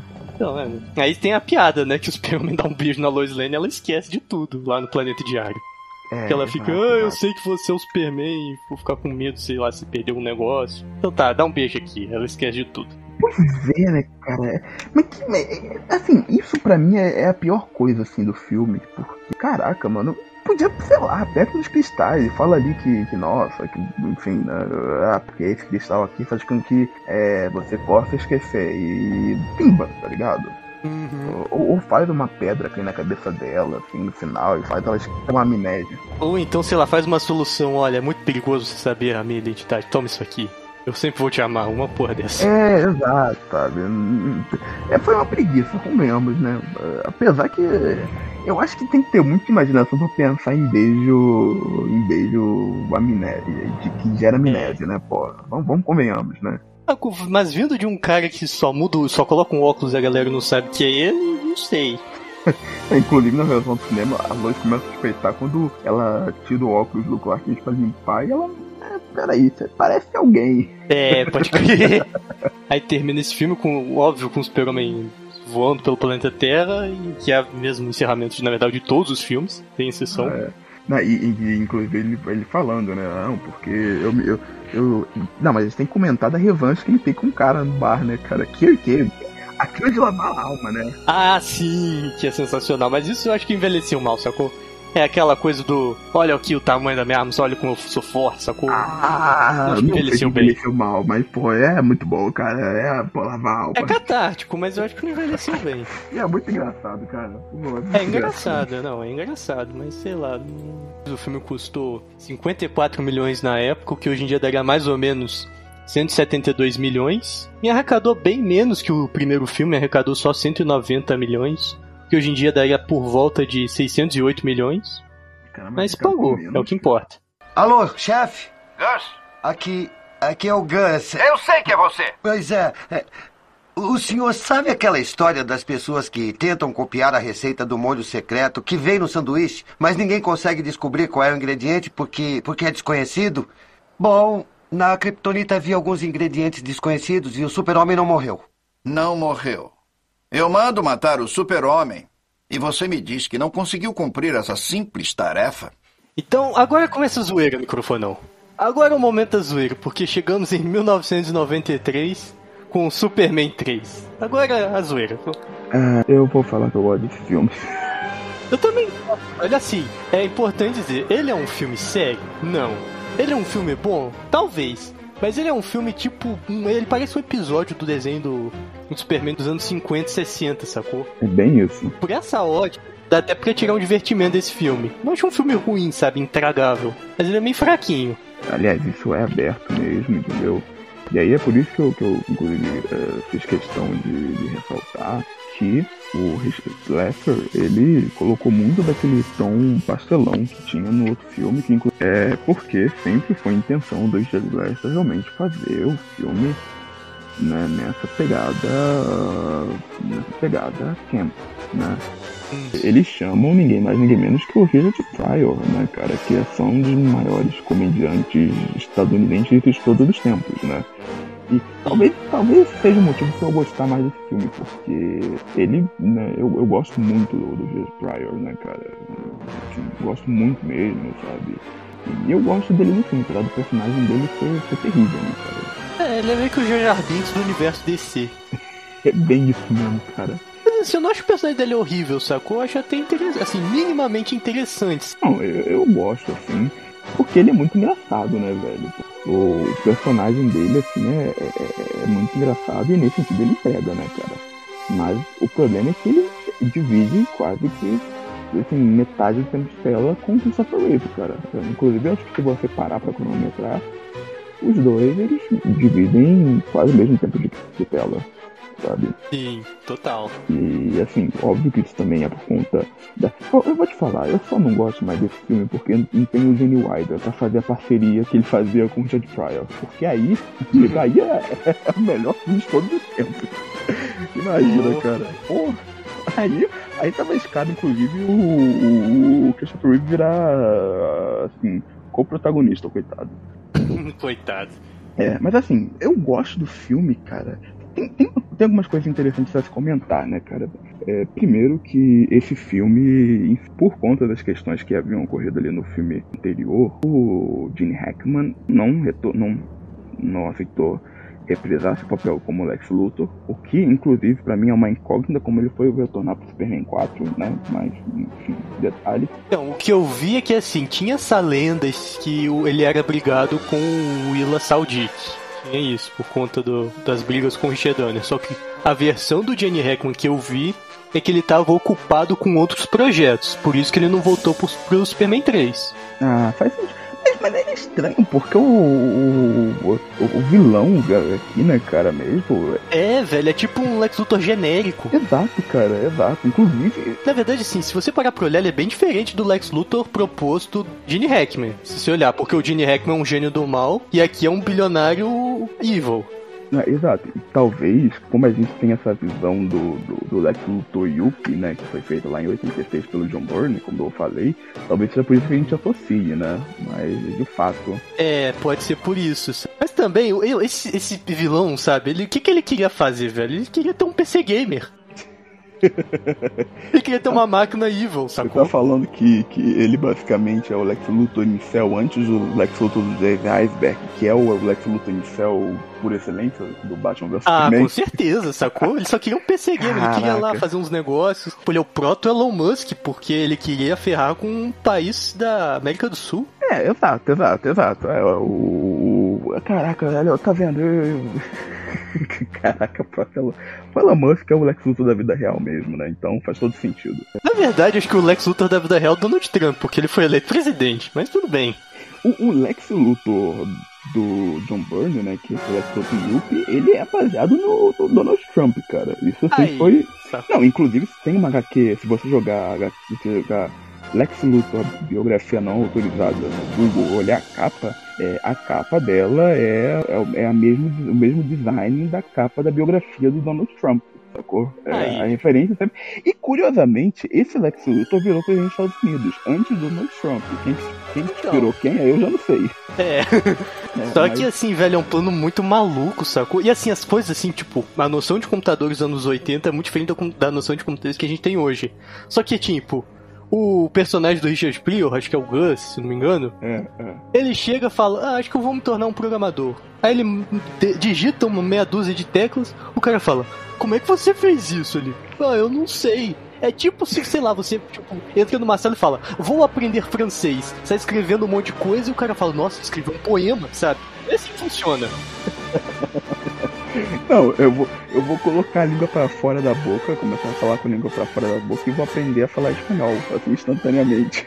É, sabe, assim, tipo, beleza, sabe, eu sei, sabe, computadores nos anos 80 era uma parada muito mística, sabe? Não, não, mas espera lá. Convenhamos que do modo como na verdade é colocado no filme, o Grant Gorman, né, que é o, que é o, que é o personagem aí do Richard, ó, o cara não precisava ser um trambiqueiro, né, de...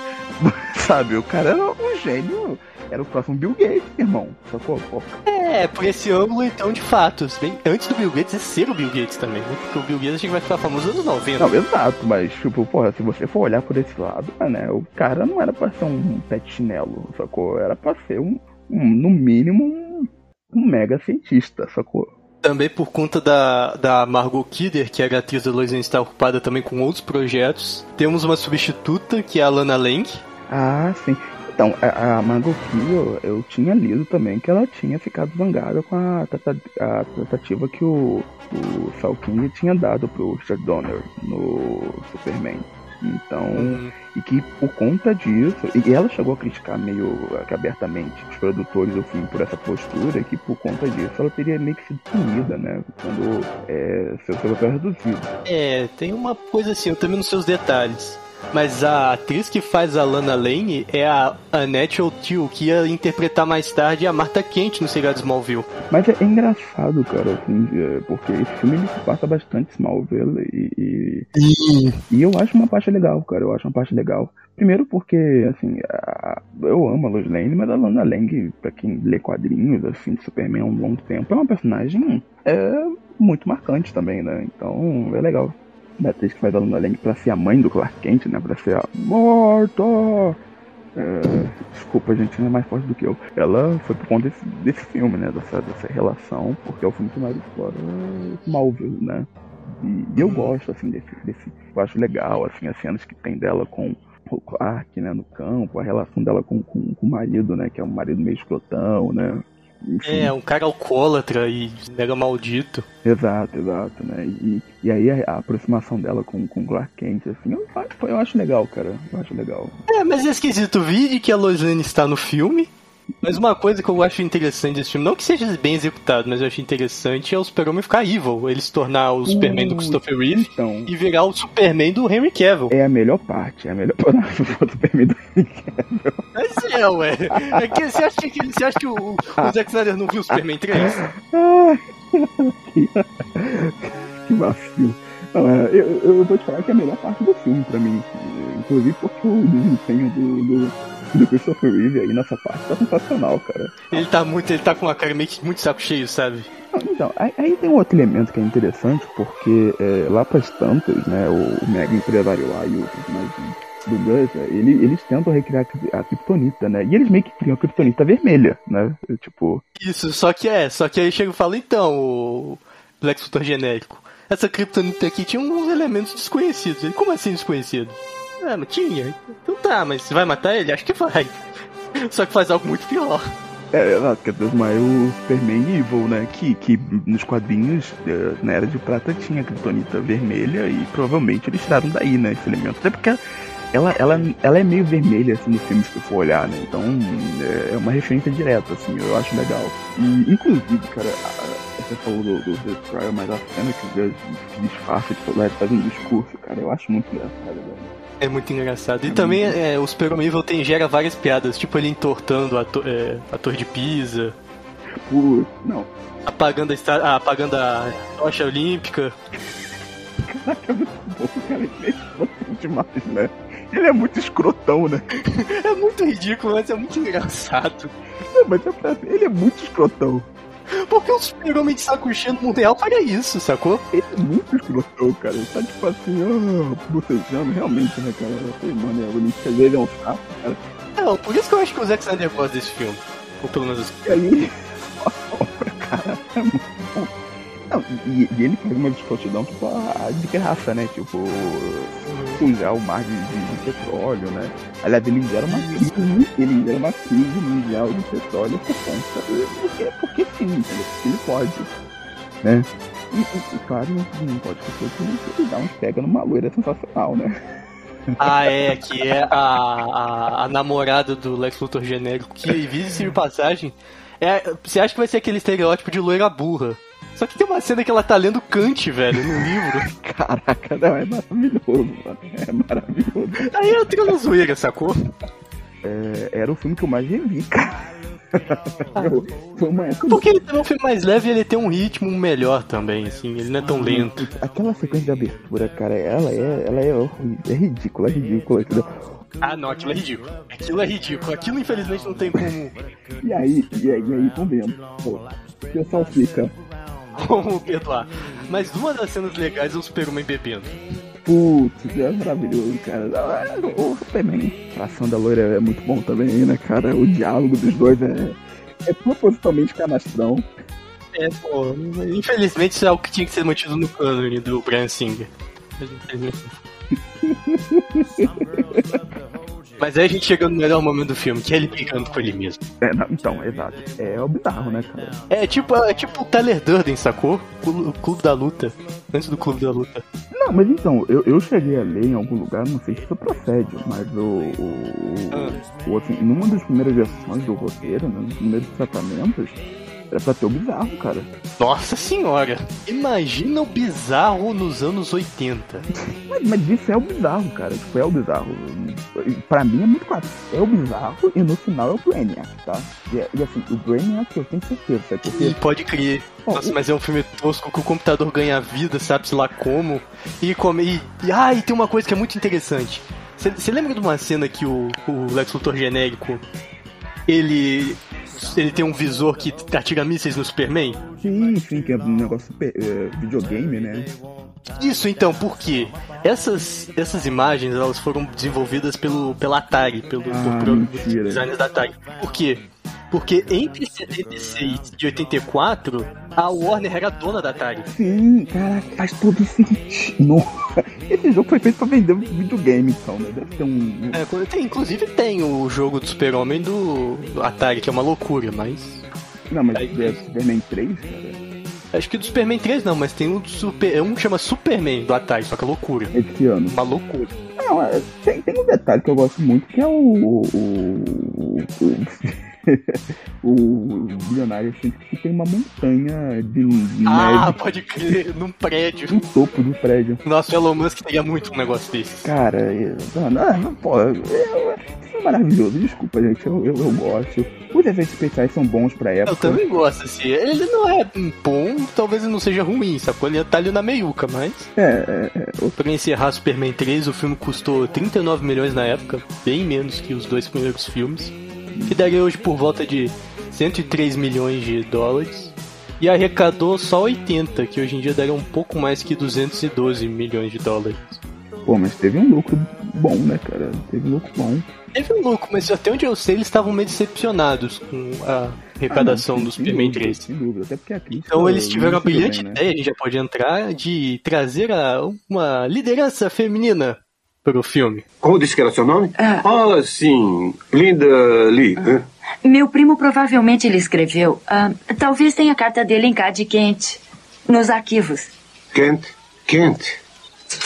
Não me lembro de nenhum. Não me lembro nem de. Onde está aqui? Existe mesmo. Caro senhor Dames, estou lhe escrevendo em favor de uma moça muito especial. Uma órfã? Bem, não espere ser tratada diferente por causa disso, né? Ah, claro que não, senhor. De um modo ou de outro, estamos todos neste planetazinho miserável. Sim, senhor, eu sei. Então chegamos em 1984, Um ano depois, um ano depois só, eles viram mais ou menos juntos, né? Vamos colocar assim, porque. é, de certa forma, com o Supergirl. Então me diga, microfonão, o que, que você achou desse filme? Rapaz, eu vou te falar, eu. Eu, eu- odeio você por ter feito, feito esse filme, cara. Eu, assim.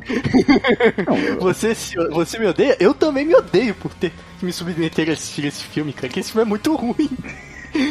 cara, não, eu vou falar uma coisa assim, eu vou falar uma coisa. Eu, eh, eu tava falando com, com, com, com o nosso amigo aqui, cara, e eh, nós dois, né, descobrimos que nós dois fizemos a mesma coisa pra chegar ao final desse filme, que foi acelerar a velocidade dele, entendeu? É exato, cara, não tem como, tem momentos que você tem que colocar na velocidade 2, porque é absurdo de ruim, velho. Caraca, não, passa, né, velho? É impressionante. Não, e vamos lá, assim. Caraca, não, não, peraí, peraí, peraí. Vamos, vamos por Aonde que esse filme se encaixa na cronologia? Porque esse filme, e, gente, e assim, tem um detalhe que eu acho maravilhoso, que assim, e num universo alternativo, esse filme, ele, abre aspas, constituiu a primeira franquia interligada de super-heróis no cinema, cara. Porque isso aí é, é MCU antes da MCU, porque é o mesmo universo. não é, pô, é o mesmo universo. Tudo bem, ah, é um, é um, é, é um spin-off, né? Não é exatamente uma série de filmes é, isolados que se conectam e tal. Mas meio que é, cara, se você quiser forçar, porque é o mesmo universo, é o mesmo. Aliás, o Christopher Reeve por pouco não participou, não fez um cameo. Exato, mas tem o ator Jimmy Olsen no filme. Não, e, e, tem a foto do do, do, do, do, do Superman, né? Eles, até que, assim, a questão do Superman eu acho que eles resolvem bem, porque eles falam assim que é, basicamente, o, o, Superman foi fazer uma viagem, uma missão de paz numa galáxia muito, muito distante. Ter... ele, foi, ele foi enfrentar o Darth Vader. É, foi destruir a Estrela da Morte. Você não entendeu o Luke Skywalker é, acertou aquele tiro? Nem ele entendeu, porque não foi ele que acertou. É. Olha o crossover. é, nossa senhora, por que, que a Warner não comprou a Lucasfilm, né, chefe? Pô, imagina Lanternas Verdes e Star Wars, cara. Mas, nossa, esse filme é muito ruim da Supermoça, velho. Primeiro que ela enfrenta uma mágica, que não faz sentido nenhum. É. Não, mas então, isso é uma coisa engraçada, assim. Uma coisa que eu acho interessante é porque. É, contexto, tá, gente? A gente nem falou da trama porque é difícil, realmente. Basicamente, a Supergirl, né, a nossa querida Cara Zor-El, ela é habitante da cidade kryptoniana chamada de Argo City. O que, que é Argo Isso. City? É uma cidade kryptoniana, uma comunidade kryptoniana isolada, entendeu? Que flutua Isso. no espaço. Assim, até aí legal, porque de fato nos quadrinhos a origem do, da Cara Zoel, ela, ela tem a ver com Argo City. Só que o que aconteceu foi que em dado momento Argo City foi destruída e aí eles fizeram a mesma coisa que, que tinha sido feita com o primo dela, que é né, o Kael, que a gente conhece bem como o Superman que foi enviada para a Terra. Então ela é enviada para a Terra, entendeu? Para seguir os passos de Primo, porque ela é, assim, né, a última sobrevivente de Argo City. Beleza, só que aqui Argo City não foi destruída, Argo City continua existindo depois do filme, eles sabem que o Superman existe. É, na verdade, eu acho que eles falam que Argo City vai ser destruída porque tiraram a fonte de vida, que era aquela bolinha que pisca. Mas então, ela, mas a City não é destruída, porque no final ela, ela retorna com a bolinha, né, cara? Ah, pode crer, velho. Nossa senhora. Inclusive a última cena que, que eu até acho assim interessante, né? Que é justamente ela chegando, tá tudo apagado, né? E a Argo City é, se ilumina de novo, né? Eu até acho uma, uma, uma ideia interessante, assim, sabe? Esteticamente, eu acho é interessante. Tem coisa interessante nesse filme, só que, cara, o filme é todo cara, zoado. Como é? Um detalhe que eu acho bizarríssimo é como esse filme tem atores bons, né, cara? Pô. Assim, primeiro que a Supergirl, ela é a Ellen Slater, que, tudo bem, não é uma grande atriz, e assim, nessa época não tava em, em assim, não tava lá em alta, mas nos anos 80 ela teve uma, uma carreira considerável, né? Virou um certo sex symbol, né? Que fez um, um, um sucesso, assim. É... Uhum. Ela é muito bonita, né, cara? Eu acho. Bonita até hoje, inclusive. Inclusive, né? Nessa coisa de resgatarem atores para séries da CW, né, atores desse filme, ela fez uma participação em Smallville como a mãe biológica do Superman, né? E na série da Supergirl, que é uma série que faz sucesso, ela é a mãe adotiva da cara do El. Então, assim. Aí. É, é, a DC prolongou a carreira dela, porque depois dos anos 80 também ela, ela sumiu, né? Mas. mas. Ela fez também a Talia al Ghul na série do Batman animada.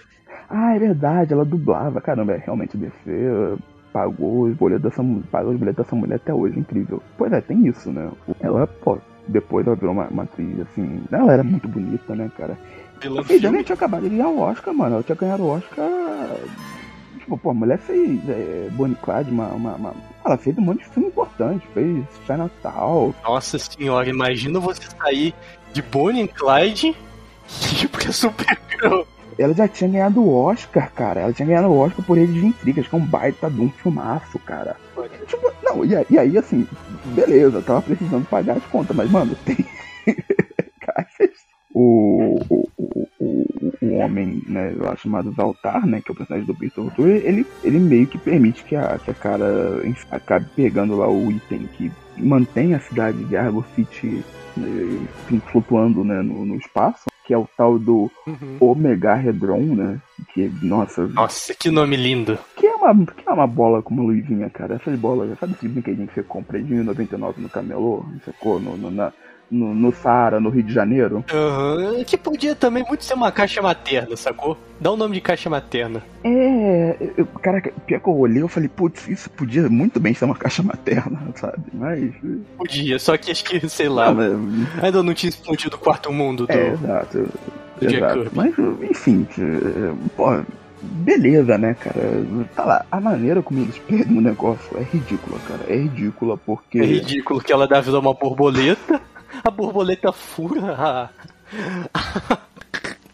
É ridículo até de lembrar, velho. Ela fura campo de força do negócio, a bolinha sai voando e cai na terra. É, e, a- e, a, e a Supergirl, né? Nossa cara ela é sugada e ela quase voa dessa pra melhor, né? Só que assim, mano, tu pensa que a, a mulher tá com a cabeça pra fora e a cabeça tá, tipo, tá, tá, tá literalmente no espaço, entendeu? A vácuo. Mano, assim, tudo bem que ela é uma kryptoniana, mas eh, assim, ela não tava com os poderes, né? Se fosse uma pessoa, ah, socorro, meio lá, puf, entendeu? A cabeça dela encolhendo, entendeu? É, é essa que devia ser a cena seguinte. É, é- é ridículo. Primeiro que toda a direção de arte de, da, de Argo City, cara, ela parece um filme ruim, ruim da Xuxa, entendeu? Não, você tá sendo generoso. Ela parece um seriado ruim dos anos 50. É, cara, é, é ruim, ruim. Que é tudo de plástico, sabe? É tudo umas maquetes mal feitas. Não, assim, vocês já viram Xuxa contra o Baixo Astral? É bem Imagina isso. um negócio pior que aquilo. Não, mas é pior, é pior, sabe? A, pô, a, a, a, minha Farrell andando com, com umas roupas nada a ver com nada, tá ligado? É, Putz. Eu, falo, eu olhando, eu O, falo, putz, o, o Zaltar tá usando um suéter, sacou? caraca, mano, é, é, é horrível. E aí, assim, a bolinha ela vai parar na terra, entendeu? E ela Isso ficar nas mãos da Selena, que é a grande vilã do filme. é a Feia Dunaway. Que, de novo, não tem nada a ver com nada. Então, ela é uma bruxa, né, cara? Ela é uma bruxa. Então, uma bruxa e tá enfrentando um ser de outro planeta, sabe? Um alienígena. O que, que, que isso tem a ver, sacou? Não, é, exato. E ela começa a usar essa, essa bolinha, né? Que, que, novamente é, é aquele brinquedo de 99 que você compra na rua do Saara, entendeu? Ali, no camelô. Putz, é um cubo mágico, é mais estiloso que aquela bolinha. Caraca, não é? Pô, e, e, e- Enfim, e aí a Supergirl ela vai, né? Vai atrás porque dentro acho que de dois dias, uma coisa assim, se ela não resgatar, a cidade dela vai despencar no espaço. e o filme é todo errado, cara. Aí ela, cai- ela vai. É, é estranho, né? A parte que o Superman que na Terra é, é horrível, porque tipo, ela, ela tá dentro de uma nave, entendeu? E aí tem um defeito assim super psicodélicos, entendeu? Que ela vai pro espaço, ela brota. ela brota no fundo do rio, cara, já mexendo Supergirl. Nossa. E com Com uniforme. uniforme, com uniforme. Tipo, caraca, porque além de tudo isso, né, é, tem um detalhe interessante porque ela, quando ela chega na Terra, ela vai se fantasiar como uma humana, né? E aí ela vai para um colégio Uhum. interno no qual, curiosamente, a colega de quarto dela é ninguém mais, ninguém menos que a irmã da Lois Lane. A Lucilene. Lucilene, não, e aí o que é interessante? Porque na verdade, e isso é uma coisa que, que, que, eu, que eu não entendi, né? Porque eles sabem, né? Os artistas sabem que no planeta Terra existe uma criatura chamada Superman, um kryptoniano, que é, virou herói lá e tal. E eles sabem, né, da, da identidade civil e tal. Eu não sei se o Superman teve contato com eles, porque a gente sabe que o Superman tá no espaço, né, nesse filme, porque dane-se, vai fazer alguma coisa lá pro, pro governo. Mas assim, eles sabem, entendeu? E aí, quando ela vai pra Terra, né, ela se disfarça da prima do Clark Kent. Afinal de contas, esse o cara é, é- é primo dela, né? Pô, ela é prima do Clark Kent. E, Uhum. inclusive, ela entra na escola assim, né, cara? Ela, ela chega e fala, não, eu sou primo do Clark Kent. A gente, tá- a gente tá pensando demais num filme muito ruim, né, cara? É, então, a gente tá gastando neurônio demais com o filme. Mas isso não tinha uma parada legal, sacou? Se o filme. Não que isso fosse tipo, melhor, porque é aquela coisa. Todo roteiro um dia foi um papel em branco, mas o papel aceita qualquer porcaria. Essa relação da Linda ali com a Lucilene é interessante, sacou? Dava um filme divertido, sacou? Não um filme bom, talvez, obviamente. Mas daria, sei lá, um momentos engraçados, sabe? momentos divertidos. Daria um Superman 3, assim, talvez. É! Mas, mas é, isso, é, isso é uma coisa assim engraçada, porque esse filme ele, ele, ele é um filme de super-herói, né? Porque enfim é Supergirl. Só que eles parece que eles quiseram, a impressão que passa é que eles quiseram puxar pro público assim feminino, mas na coisa assim do, do, do então possivelmente eles imaginaram que esse filme, né? Eles tentaram criar um apelo é, feminino, entendeu? Que talvez seja até bom, porque se fosse criar um apelo masculino, provavelmente ia ser, a gente ia ter um. Nossa, não ia ser o filme da Supergirl, ia ser o filme da Poderosa. Nossa, é, exato, exato. Oh. Talvez eu queira ver um filme da Poderosa, talvez, mas. É... Não, eu não quero, cara. Eu não quero, não. Pamela, mas comentando de poderes da Supergirl, ela tem um superpoder muito da hora, que é pintar o cabelo de loiro pra castanho num piscar de olhos. Não, ela troca de, de roupa num piscar de olhos, né, cara? Então, esse superpoder é da hora. É, exato, exato. Tem nos quadrinhos? Não tem, mas dane essa lógica. Né? É, mas, pô... Dane essa lógica. Agora... É uma senhora peruca. Dá pra ver que é pintado. É, exato. Agora... Ai, que bosta, velho filme, mano. Putz, Nossa, velho. e o plot do filme é o quê? Porque a, a Selena quer arrumar um namorado novo. então, tem isso, né? Tem isso. Porque assim, no início ela fala. Que é um cara genérico, sacou? Um, um pedreiro. Que aliás aí é cadeia, né? Aí é cadeia mesmo, porque ele se envolve com a cara, pô. É, cara, esse é o caso de cadeia mesmo, sacou? Porque é, a Morgana, pra colocar em contexto quem não viu o filme, e provavelmente, por favor, não veja esse filme. Melhor ouvir esse programa. Ela faz uma poção porque a bolinha vibra pro cara e fala: ah, Acho que esse é meu namorado, hein? Aí faz uma poção mágica pra ele. É, dá uma poção mágica, só que o cara bebeu tanto cerveja, misturando cerveja, o cara bebeu tanto que ele ficou chapado.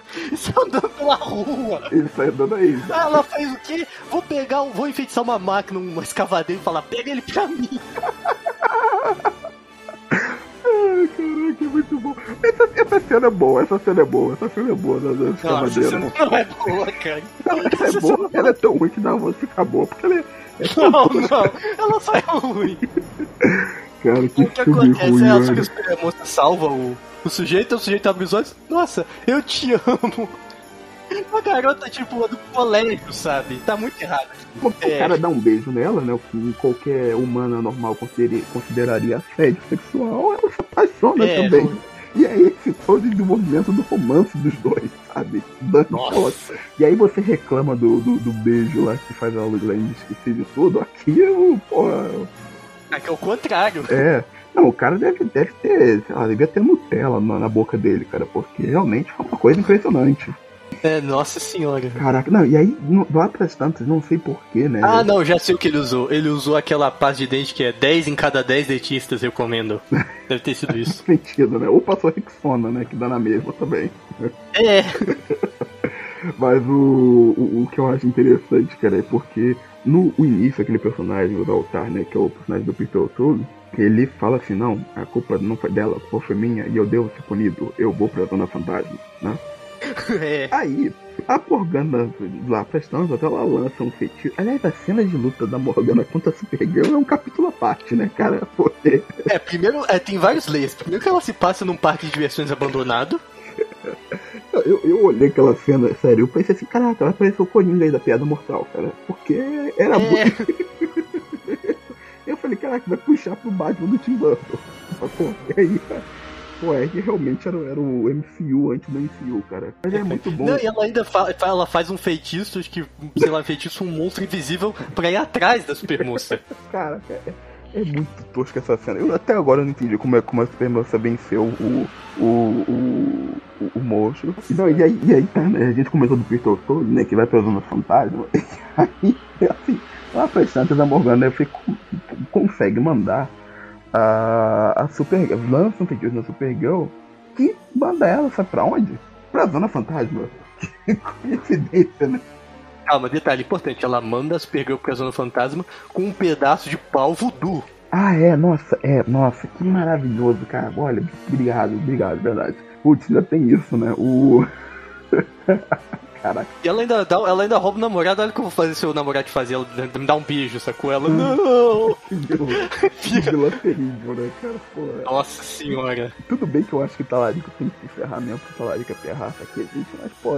E não, mas, putz, Eu acho que esse momento que eu, eu vejo, eu olho pro Capitão Marvel e falo, filme não é tão ruim assim. Não, o Capitão Marvel é, pô, é uma obra-prima, assim, e, e assim, eu não acho Capitão Capitão Marvel é o Cavaleiro das Trevas perto de Não, e, e Capitão Marvel eu só acho um filme mediano, né? Esse filme é terrível. Esse filme foi o filme que fez, inclusive. Não, esse filme foi o filme que, que, que fez é, vários estúdios desistirem de ter filme de super-herói, entendeu? Mulher Maravilha demorou tanto tempo a sair porque os filmes de super-heróis que saíram, meu irmão, era Supergirl, era Mulher Gato, era Electra. É, no- nesse momento você não tira, né? O, Não, é, tem o fa- vocês, você entende por que, que não tinha um filme de super-heroína. É, além do fator machismo, né, tinha o fator Supergirl de 84, cara. E, e, e pra personagem foi terrível porque, pô, ela só foi ganhar uma outra versão live action em Smallville, né, salvo engano. Eu, eu posso estar E enganado. por aí, não É. deve ter sido. E, pô, produção própria dela mesmo só, o seriado, né, que fez sucesso. E agora a gente vai ter a Supergirl no, no próximo filme do Flash,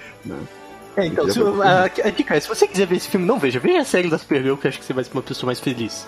Não, é, é, é, eu já não acho que a Supergirl lá grandes coisas, mas... é, Não, mas vamos só pra encerrar, porque a gente já gastou 50 minutos com, com esse filme de Caraca. bosta. Deixa eu só encerrar aqui então. O filme custou 35 milhões, que já era pouco, porque o Superman 3 tinha custado 39. O que daria hoje em dia por volta de 89 milhões. Não, mas peraí, peraí. Peraí, mas os defeitos da- do Superman 3 só são bons. Os defeitos são São bons, então, são bons, mas. Aí arrecadaram 14 milhões. Arrecadou. Caraca. O que hoje em dia daria uns 37, uns 36 milhões de dólares. O filme nem se pagou. Terrível, cara, terrível. É, realmente. Não, me, me surpreende a Ellen Slater ter, ter tido uma carreira depois disso, né? Pô, É, pode crer. pô, Acho que se bem que na época não tinha saído o episódio 1 de Star Wars. Que eles tinham essa vantagem. Vamos lá, então chega, vamos parar de falar desse filme, já gastou muita saliva. Tem alguma coisa que possamos fazer? Alguém tem uma sugestão? Ninguém? Então eu vou dar uma. Vamos escrever para os nossos políticos. Ah, isso não vai adiantar nada. Alguém aqui tem que ser otimista. Jeremy, o que podemos fazer em relação à crise? Ele não sabe nem do que estamos falando. Eu acho que para uma pessoa vale a pena escrever sim. Pra quem? Pro Papai Noel? Não, pro Super-Homem. Então nós chegamos finalmente em 1987. Se você achava que não podia ficar pior do que Supergirl, acredite, pode Caraca. ficar muito pior, porque chegamos em Superman 4, A Busca pela Paz. Ô, gente, desculpa, olha aí, mas é, tá uma depressão esse cast, mano. tá uma desgraça. É, não, esse aqui é só, é só trecheira aqui. Nossa senhora. Mas porque, nossa, cara, Superman 4 é uma loucura, velho. Cara, Ele contém a por ser pior do que um Supergirl. não, assim, o, o, o, o fato é que depois de, de, de Superman 3, os produtores, eles já estavam realmente meio. Enfim, eles já estavam desacreditados da franquia, não, não, não tinham é, interesse de, de dar continuidade e largaram, né, cara? Perderam o entusiasmo. Só que dois anos mais tarde, né, de- depois de 83, é, ele vendeu os direitos de filme Superman para outros produtores, né? Que eram de um grupo, né, de uma Isso. produtora chamada Canon Films. E assim, Canon Films, cara, ela é uma produtora muito importante na história de Hollywood. Ela tem filmes como Boratok, O Super Comando, Invasão Yasei, Comando Delta, Desejo de Matar, né? É, Comando para matar é deles Desejo também. de Matar, Desejo de Matar, Desejo de Matar. É, Falcão, Ah. o campeão dos, dos campeões. Mestre, Uau. mestre do universo, mestre do universo. Nossa! Não, não, não, a gente precisa falar. Mestres do Universo é um filme tão ruim que fica bom. Esse sim. Não, desculpa. Não, Falcão, os campeões campeões é, é mesmo, naipe, né, cara? Eles fizeram o Grande Dragão Branco também, né, cara? Que é, Ah, e- não, é, esse também é outro ruim que fica é, bom. esse é, esse é, esse é. Caraca, só falta o Guerreiro de Fogo deles, cara.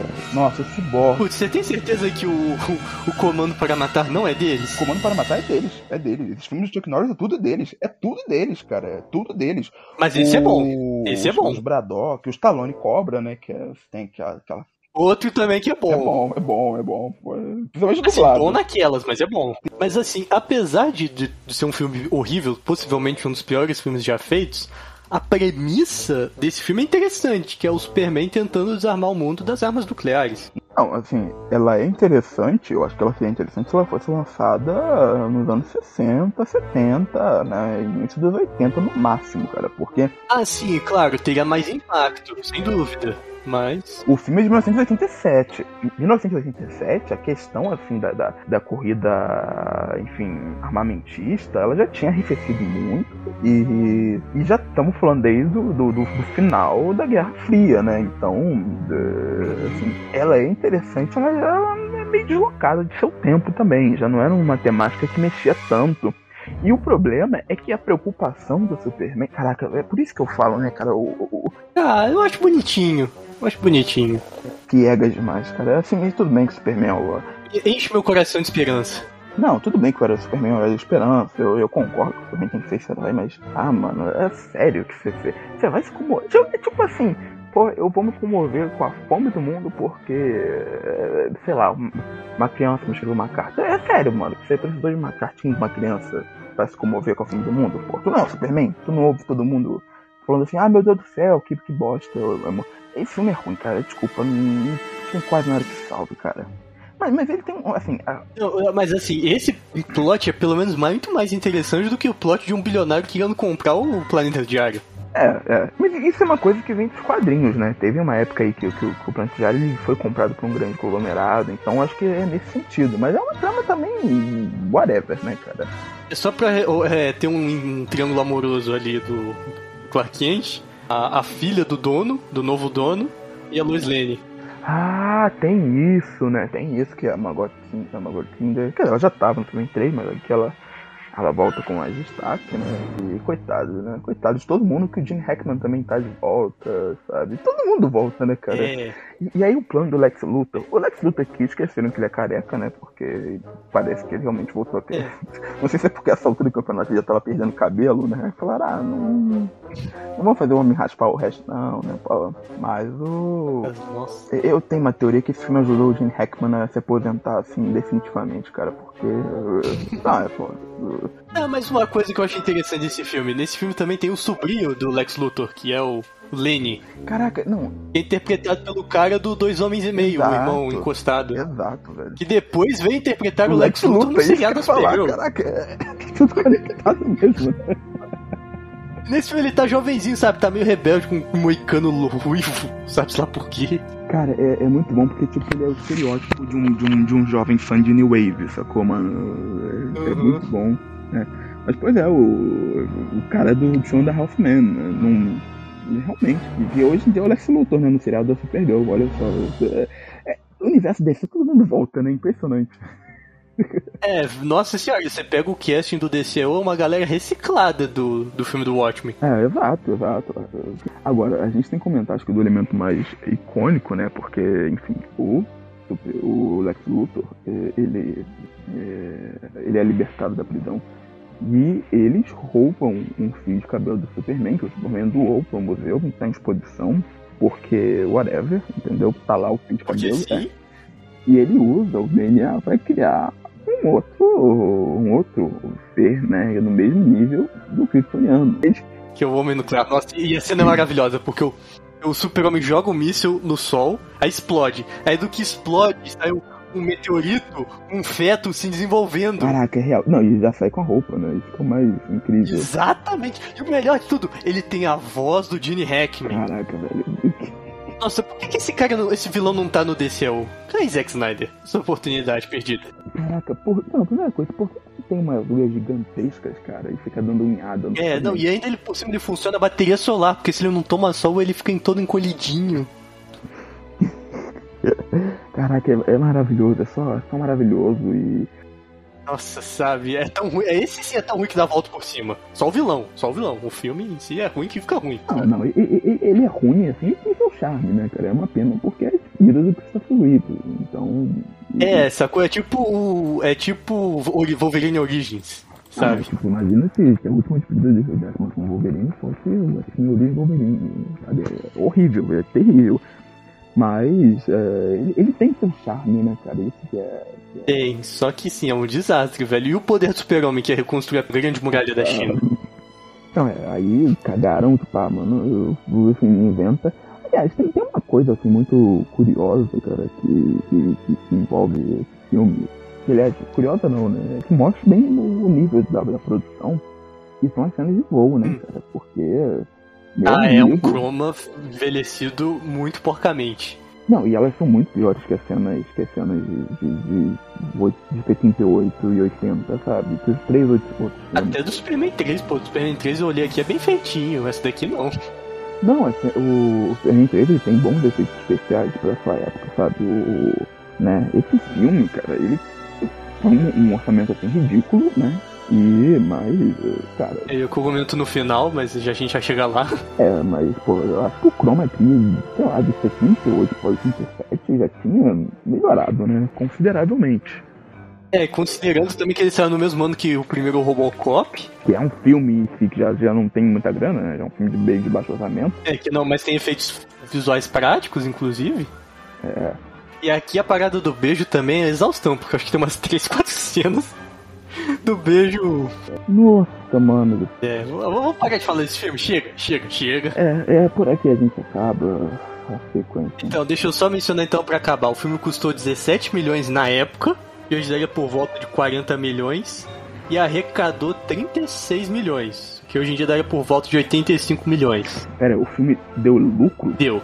Caraca, é, também 17 milhões? Pô, assim, é... Ah, custou, me custou menos da metade do que Supergirl, por exemplo. É verdade, pô, mas é complicado, viu? Mas fica aí, por exemplo, a, maior mancha de todos os tempos na, na história dos filmes do Superman. Se você acha Batman vs Superman ruim ou Homem de Aço, assista Superman 4 e reveja seus conceitos. É, o Superman de bigode é melhor que isso aí, vai por dentro.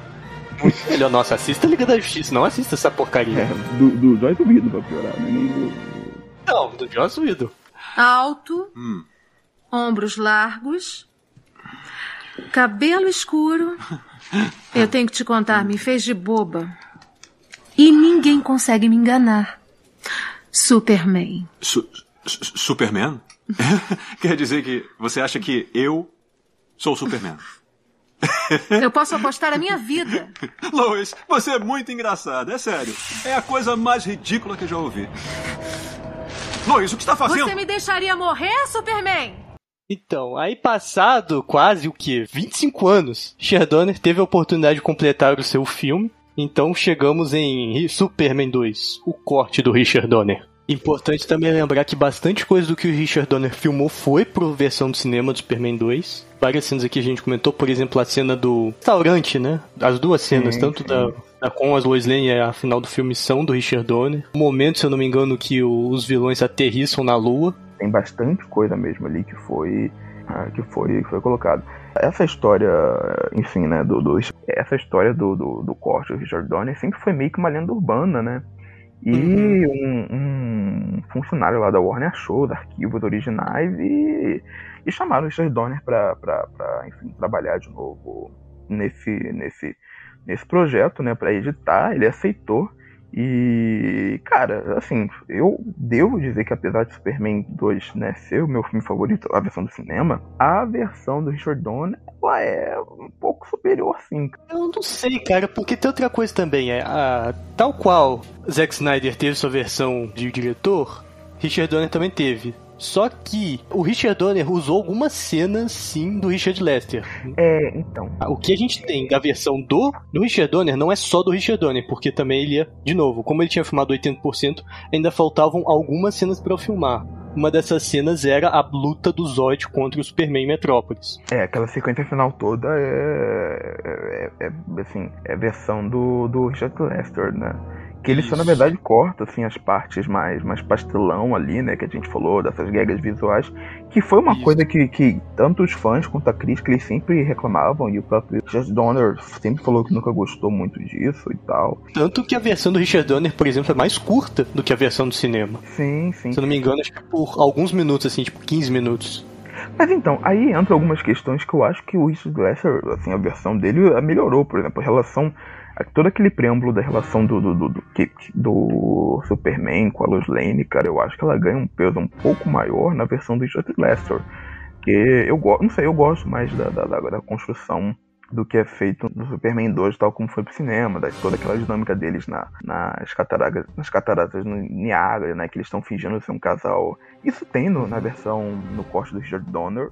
É, mas. Mas bem pouco, sacou? Bem mais contido. Sim, sim. Aí, por exemplo, lá na, na, no Donner, tem, eu, eu acho assim que tem umas, umas decisões que eu não, não gosto tanto. Por exemplo, a, a Lois Lane, ela percebe que o Clark Kent é o Superman tipo, logo no início e ela se joga do, da janela do planeta diário, sabe? Tipo, mano. É, é mas assim, é, não, eu acho, eu acho um bom filme, eu não sei dizer se é melhor ou pior do que a versão do cinema. Eu acho a versão do cinema um pouco mais completa, até porque o Richard Lester, o Richard Lester teve essa oportunidade, o Richard Donner não teve, tanto que ele reusa várias cenas do Richard Lester. Mas eu acho que é bom a título de curiosidade, sacou? Eu acho que não sei, não vou dizer que substitui a versão do cinema, não acho que não, mas vale a pena conferir. Ah, não, eu, tem coisas que eu acho que assim que funcionam melhor, por exemplo, é, como a gente falou na versão do do cinema, né? Eles cortaram todas as cenas do Marlon Brando, né? E aí Isso tanto que várias das sequências que tem ali da, das projeções holográficas, na verdade, eles chamaram a atriz que fez a mãe do Superman, a mãe biológica. Né? Isso. Não é algo que muda muito, mas com, sendo Marlon Brando, não só pela presença do Marlon Brando, é, mas como também pelo arco que se cria, né? Quem devolve mesmo os poderes pro Superman, e isso é uma coisa que inclusive na versão do cinema eles nunca mostravam muito bem, mas que quem devolvia era a projeção lá, meio, meio astral, meio tecnológica do, do Jorel. É interessante porque antes, né, quando ele vai falar com o pai, né, que ele quer perder os poderes, né, e o pai fala que tem daquela maneira, a inteligência artificial ali, né, que personifica o, o Jorel, ela meio, ela dá uns porra, fala, ó, você vai fazer isso, vai fazer cagada, não vai ter volta, entendeu? Entendeu? Pensa bem, eles têm um conflito ali, né? Uhum.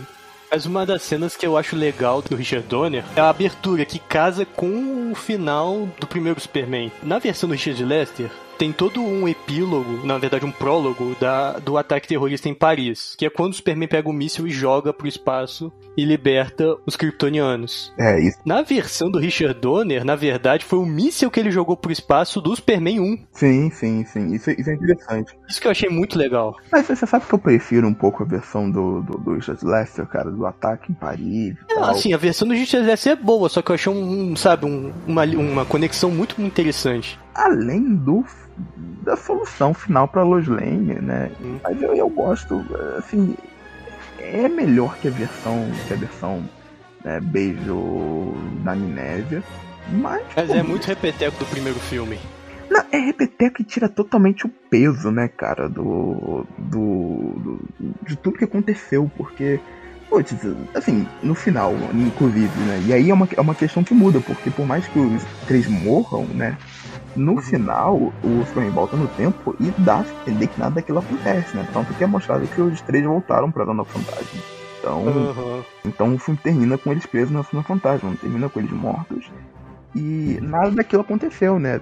As, explosões, né? toda aquela destruição. Então, dá-se a entender que tudo aquilo que a gente viu no final aconteceu numa linha uh, alternativa. O que, o que eu acho muito, assim, muito bem, sabe, é trapaça, entendeu? Porque tira o peso do, do, do, do filme, todos os eventos acontecendo. Porque, no final das contas, nada daquilo valeu, entendeu? Eu acho é, uma coisa é. meio covarde. Seria muito mais interessante se o filme deixasse a Lois sabendo mesmo. É, mas felizmente o Richard Donner conseguiu resolver a versão que ele queria lançar, apesar de terem passado quase 26 anos. Por essa ótica, sei lá, talvez Zack Snyder tenha sido sortudo que resolveu em quatro. Não, com certeza. Eu quero saber de tudo, tudinho. Olsen, quero ver fotos dele em todos os lugares. Não, eu quero a foto. Esportes. Como vão retirar o avião do estádio? Viagem. Aonde ele foi? Tirou férias? Se tirou, onde? Fofoca. Ele encontrou alguém?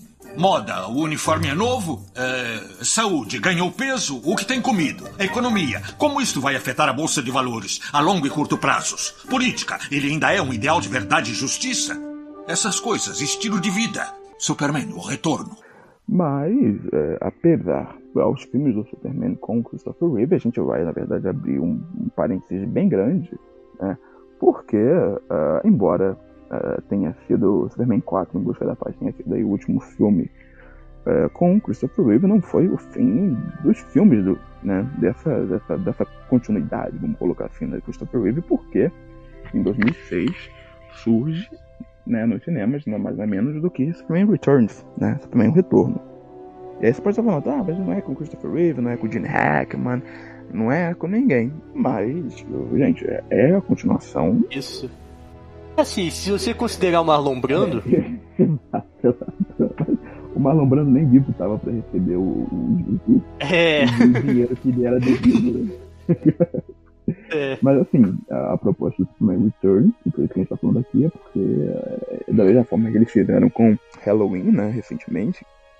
Terminador do Futuro, Destino Sombrio sim, também. Sim, sim. Eles, eles consideraram outros filmes da franquia e, assim, basicamente, né, no Superman Returns eles propõem ser uma continuação direta de Superman 2. Então eles consideram o 3 e 4, o que, é, convenhamos, não é algo que vai fazer tanta falta assim. É, não, importante também, é o Superman 2 do cinema, não o Superman 2 do Richard Donner. Vamos pro filme em si, porque ele é uma. O Superman Retorno é uma bela homenagem pros filmes do Richard Donner, em particular. Tanto que ele recria a abertura também. Sim, sim. A trilha sonora, né, do, do, do, do John Williams, né, é utilizado. Assim. Isso, porque não foi o John Williams que compôs a trilha desse filme, foi o John Ottman, que já tinha trabalhado com o Brian Singer no X-Men 2, por exemplo. Exato.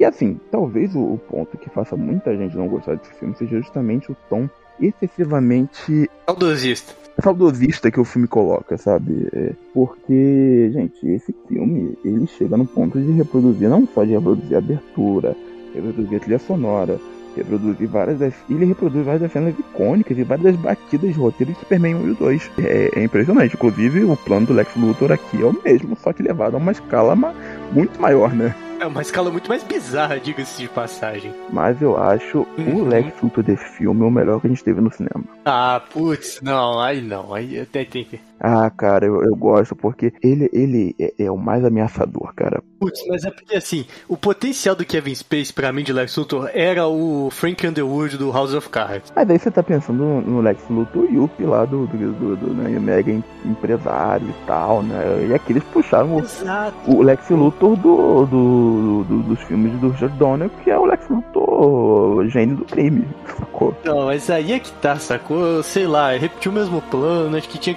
E ele também tinha ganhado um bolão de uma, de uma viúva lá. É, é, é, é. Aí tinha, tinha, aí tinha, tava, tinha um cenário propício, mas não aconteceu. Aliás, a cena, a cena que ele aparece no início é muito boa, pô. Ele tá de peruca. Na peruca, né? Aí ele dá. e, ela tá fam... e ela fina, né? E morre. E aí ele vira dono de toda a fortuna. Naquela cena, ela morre e antes de assinar, ele vai lá, pega a mãozinha. Ah, é, é, é, é muito bom, é muito bom. E aí, cara, ele sai com a peruca, ele olha pra garotinha assim, ele pega a peruca, dá na mão dela e fala assim, ó pode ficar com isso que o resto é meu. Vai embora. Muito. Caraca, é muito, é muito bom, cara. É, eu gosto desse, desse Lex Luthor, que ele tem um tom meio, meio sádico, mas é, novamente, é, é o.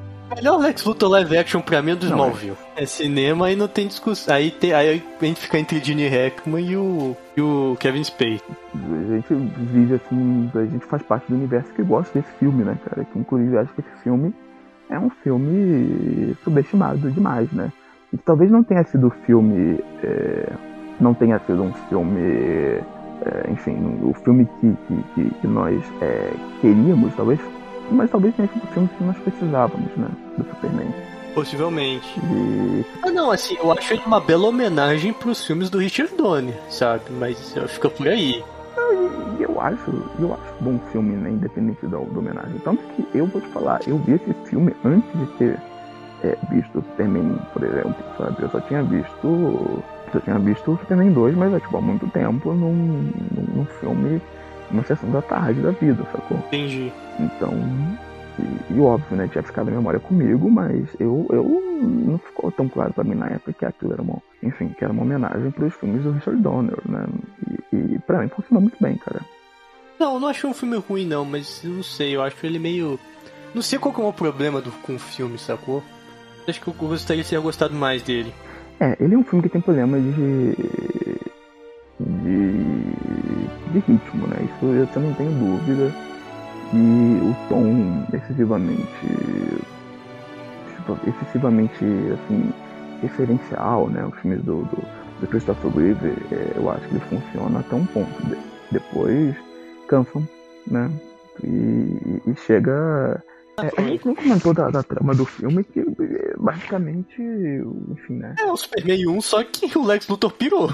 Não, não, tem, tem contexto a mais, na verdade. O, que- o que rolou foi que o, o Superman, ele Ah, sim, não, sim, isso. Ele, ele foi, e isso, acho uma ideia legal, né? Porque o Superman, na verdade, ele foi viajar, ele foi viajar para o espaço porque é, alguns cientistas descobriram fragmentos né, do, que, do que seria o planeta Krypton. Ele achou que, que seria. Isso. Nossa, o, o filme seria melhor se ele chegasse à cidade de Argo, né? Da Supergirl, imagina. Nossa senhora, ele encontra a Ellen Slater. É, exato, exato. In- Inclusive, a primeira cena do filme, se eu não me engano, é justamente é, a, a, a mãe do Superman, né? A Martha! Desculpa, não, não, não consigo. É, mas, é, gente, eu- É, tem isso também, que no Superman 3 ela vem a falecer, só que como descarta o Superman 3 ela tá de volta. É, é, isso eu achei legal, cara. Isso eu achei legal. E nesse meio tempo, o que aconteceu foi que o mundo, né, seguiu seu rumo é, sem o Superman. E a, a Lois Lane se casou, né? O mundo seguiu um caos, né? Porque o Superman não tava ali. O sobrinho do Perry White. Ah, é verdade. E eles, eles têm um filho, né? Que. uh, spoiler, tá? Spoiler. A gente já falou disso. Não, spoiler, spoiler. Só que eu lembro que quando eu vi a premissa desse filme quando eu era criança, eu, eu, minha cabeça explodiu. Caramba! Superman abandonou a, a Lois Lane ela teve um filho com outro cara. Caralho! Não, é, é, é muito da hora. E a Lois Lane, cara, assim, tem outro detalhe que eu acho muito bacana, que ela escreveu uma matéria, né, chamado é, Porque o Mundo Não Precisa do Superman, que é referência a uma HQ clássica do, do, do, do, do super-homem, né, da, da Era Stata, que é Precisa Ver o Superman, né, ou é, ou, é, assim, o título é, é quase o mesmo, né, mas é uma referência a HQ que questiona realmente a necessidade de um Superman desistindo no planeta Terra, né? É uma HQ super, é super importante, vale a pena inclusive ler. E o Lex Luthor, né? Ele tá de volta. Inclusive, é, a gente falando de batida, né, cara? O Luthor, logo no início do filme, ele também é, invade a Fortaleza da Solidão, né, cara? E ele rouba os cristais do Superman. Isso. Isso é, é interessante de, de ver. Só que E tem aquela cena bacana que ele tira um, tipo, um grama do cristal e joga numa maquete. Sim, sim, de cair na água, né? Isso aí causa tipo um apagão sinistro em, em, Metrópolis. Ó, convenhamos que todo mundo, assim, independente de gostar do filme ou não, concorda que a sequência de salvamento e resgate do avião, uma piscadela pra primeira é, sequência. É muito bem feito. Que é uma piscadela pra sequência do, do, do primeiro filme, né? Que o Superman resgata a luz, né? que- Só que lá é um helicóptero. O helicóptero ele ainda manda a mesma frase, né? Olha, é o seguinte, essa aqui ainda é a forma mais segura de viajar. É muito Ah, e esse engraçado. negócio, lembrei aqui dessas referências. É, Acho que ele menciona, acho que chega até a mencionar o marido da Lois Lane e fala, então, é que eu queria falar daquele artigo. Ah, que artigo? Passei uma noite com o Superman. Sim, sim, que é uma- um artigo que a Lois escreveu no primeiro filme. É, exato, e tá lá, inclusive, né, a, a capinha e tal, né? Pô, é, é- é legal pra caramba, assim, essas referências, né? Só que tem uma hora que eu acho que fica too much, né? Porque, é, não obstante em repetir várias das mesmas batidas, ele repete algumas das mesmas cenas. Por que choras, J.J. Abrams? Que é- Mas, mas então, tem aquela cena de devastação em Metrópolis que tem uns bueiros voando e é uma referência de Superman 2, né? Porque tem uma cena lá que o, o, o Superman ele, ele, ele entra no, no esgoto, né, com outro personagem e ele, e eles ficam lutando, né? Só que não mostra, né, mostra só os bueiros, assim, voando, né, pra cima. E, e assim, tem várias dessas batidas. O lance, né? Uma cena que o Superman, ele, ele, ele, enfim, né? Ele é derrubado lá pelo, pelo Lex Luthor. É uma referência pra cena do primeiro filme que, Também. putz, mas, mas aquela cena é muito boa, né, cara? Que o Lex Luthor enfia um pedaço de kryptonita na barriga dele. Uma cena muito boa também que é fanservice é quando ele salva a namorada do Lex Luthor e ele recria a, a cena da Action Comics 1. Ah, sim, sim, sim, pô, é muito boa. Que ali não é a senhorita Taskmaster, né? É outra personagem, essa, essa, essa personagem. É a outra da- das várias namoradas que o Lex Luthor tem. Não, ele só pega mulherão, né? Incrível. É, sendo feio daquele jeito. Não, é, não é só um gênio do, do crime, é um gênio da sedução. É. Se bem que ele pegou a viúva lá, que não era lá tão bonito, mas tudo bem. Que dinheiro. Ela provavelmente falou: Você quer um palácio de Kryptonita ou vai ficar de frescura? Os filhos ficam os meios, né, meu caro? pois é. Mas o. é, Esse filme, assim, eu acho que ele, ele é um filme que talvez. eh, Eu não digo que hoje ele teria uma recepção melhor, mas eu acho que ele é um filme que merece uma, uma exibição hum, assim, mais, mais eh, assim, justa com, com o tempo, sabe? Porque ele é um filme que tem muitas coisas Também boas. acho. E eu gosto desse tom mais intimista. É, eu acho que o timing cômico do filme funciona bem. As sequências de ação, apesar de elas não serem muito, não ter aquela coisa assim, né, super catártica, pô, eu acho da hora, cara. Eu acho que o. o- né, não só a primeira. É, que tá ali mais, mais pra filme de catástrofe de novo do que um filme de ação, sabe? Mas, cara, eu gosto dessa, dessa coisa, que é uma, uma questão que muita gente reclama do, do, do Superman, né, do Man of Steel, né? Que é a coisa do Superman salvar vidas, sabe? Esse filme mostra isso. É, então, isso foi algo que faltou, na verdade, no Homem de Aço. Que se você parar, o...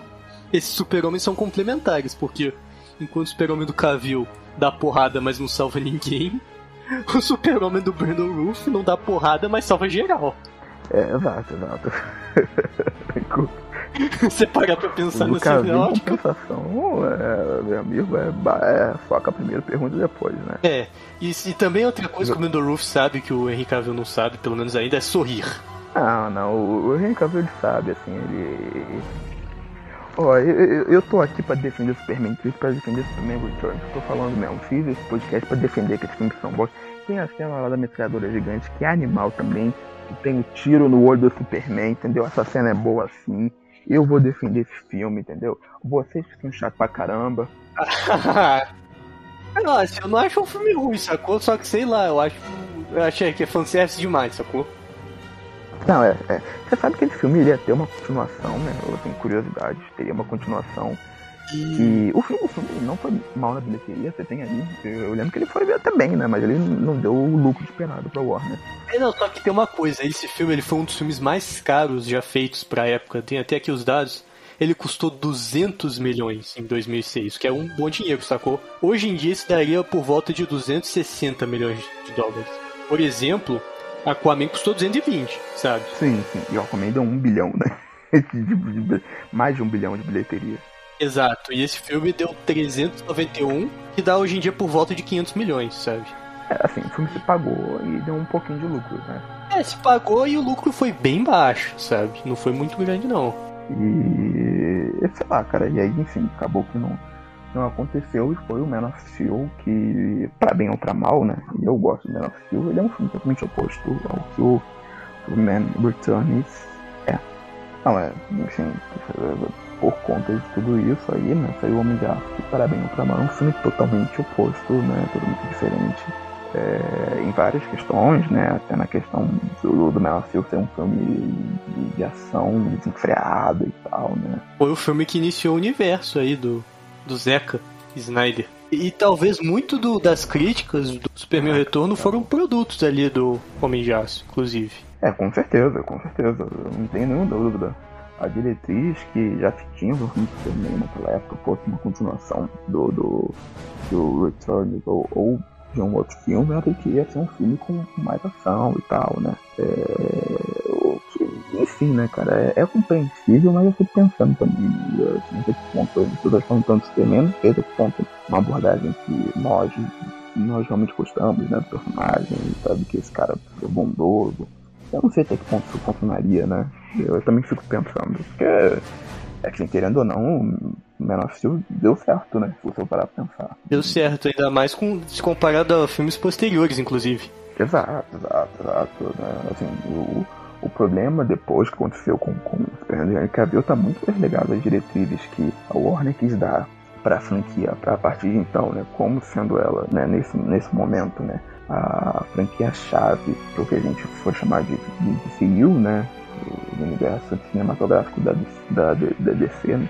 Então, é, mas o Man of Steel deu certo, né? Não foi um consenso entre a crítica, mas deu grana e, e, e é um filme que tem, tem seus defensores, né? É um filme bem divisível, mas deu mais, deu mais lucro que o, que o Returns. Então, assim, né? É, enfim. Foi mais barato proporcionalmente falando. Sim, sim, sim, sim. Mas eu acho que o Returns merecia uma nova revisão, entendeu, cara? E é um filme que me deu vontade de rever agora, que, que, a gente tá falando dele. É, lembrando que nesse mais ou menos a gente tá focando no Superman, não o Superman com outros heróis, que esse também dá uma outra coisa à parte. Mas é isso, assim, assista Superman 1, 2, o 2 corte do Richard Donner. Se você tem tolerância à trecheira, assista Superman 3. Se você tiver tolerância muita tolerância à trecheira, assista Supergirl e Superman 4. É, e assista Superman Returns, cara. Se você não gosta. Sim, claro, assista o Superman Retorno. Dê uma chance de novo. É isso, né? Essa é a mensagem. Então é isso, obrigado mais uma vez, microfonão, por estar sempre aí ajudando. Já fizemos lá o cast do fim da trilogia sequel de Star Wars e o cast do, dos X-Men da Fox. Foi top. Nada, tamo aí pra isso. A gente vai fazer mais, né? Se Deus quiser. Vamos, a gente ainda tem que cobrir o Homem-Aranha do São Raimundo e os Batmans do Tim Burton. Opa, esse. E do Josh Schumacher. É isso, obrigado por ter ficado até aqui, obrigado por ter passado o momento de Supergirl e ter resistido ao Superman 4. Mas é isso e até a próxima! Valeu, tchau, tchau.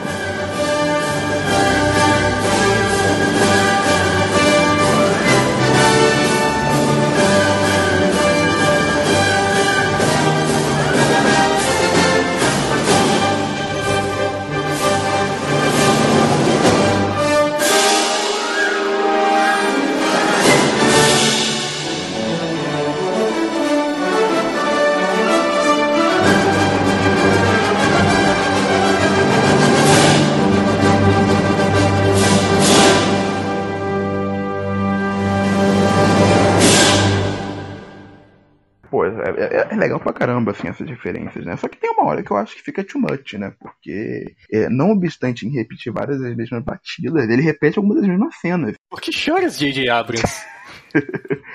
que é, é, nossa, nossa, obrigado por me lembrar disso, Bernardo. Se você não entendeu a referência, é um homem feliz. Você que ou uma mulher feliz, uma pessoa feliz. É, não, escuta o meu programa lá de o fim da trilogia de Star Wars, que aí você entende. Ai, ai, é, exato. Mas, putz, grilo, ai, que raiva. Fiz até Supergirl ficar melhor agora, lembrando disso. É.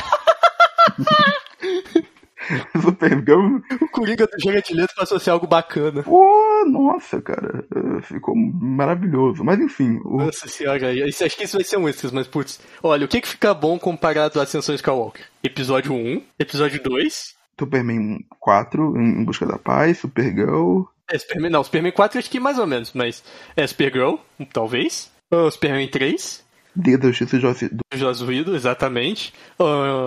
Batman vs Superman. Oh, rapaz. Homem de Aço. Você está entrando numa, numa seara aí perigosa. Uh, Robocop do Padilha. Robocop 2. É, Electra. O filme da Electra também. Pô. Electra, bem lembrado. Quarteto Fantástico 1. Quarteto Fantástico Survista Prateado. Demolidor do Ben Affleck. Quarteto Fantástico do Josh Trank. Que... Ah, não, aquilo não. Aquilo acho que não, não é impossível chegar aqui. Ah, acho que tá no mesmo nível. Não, sendo bem justo. Não, não,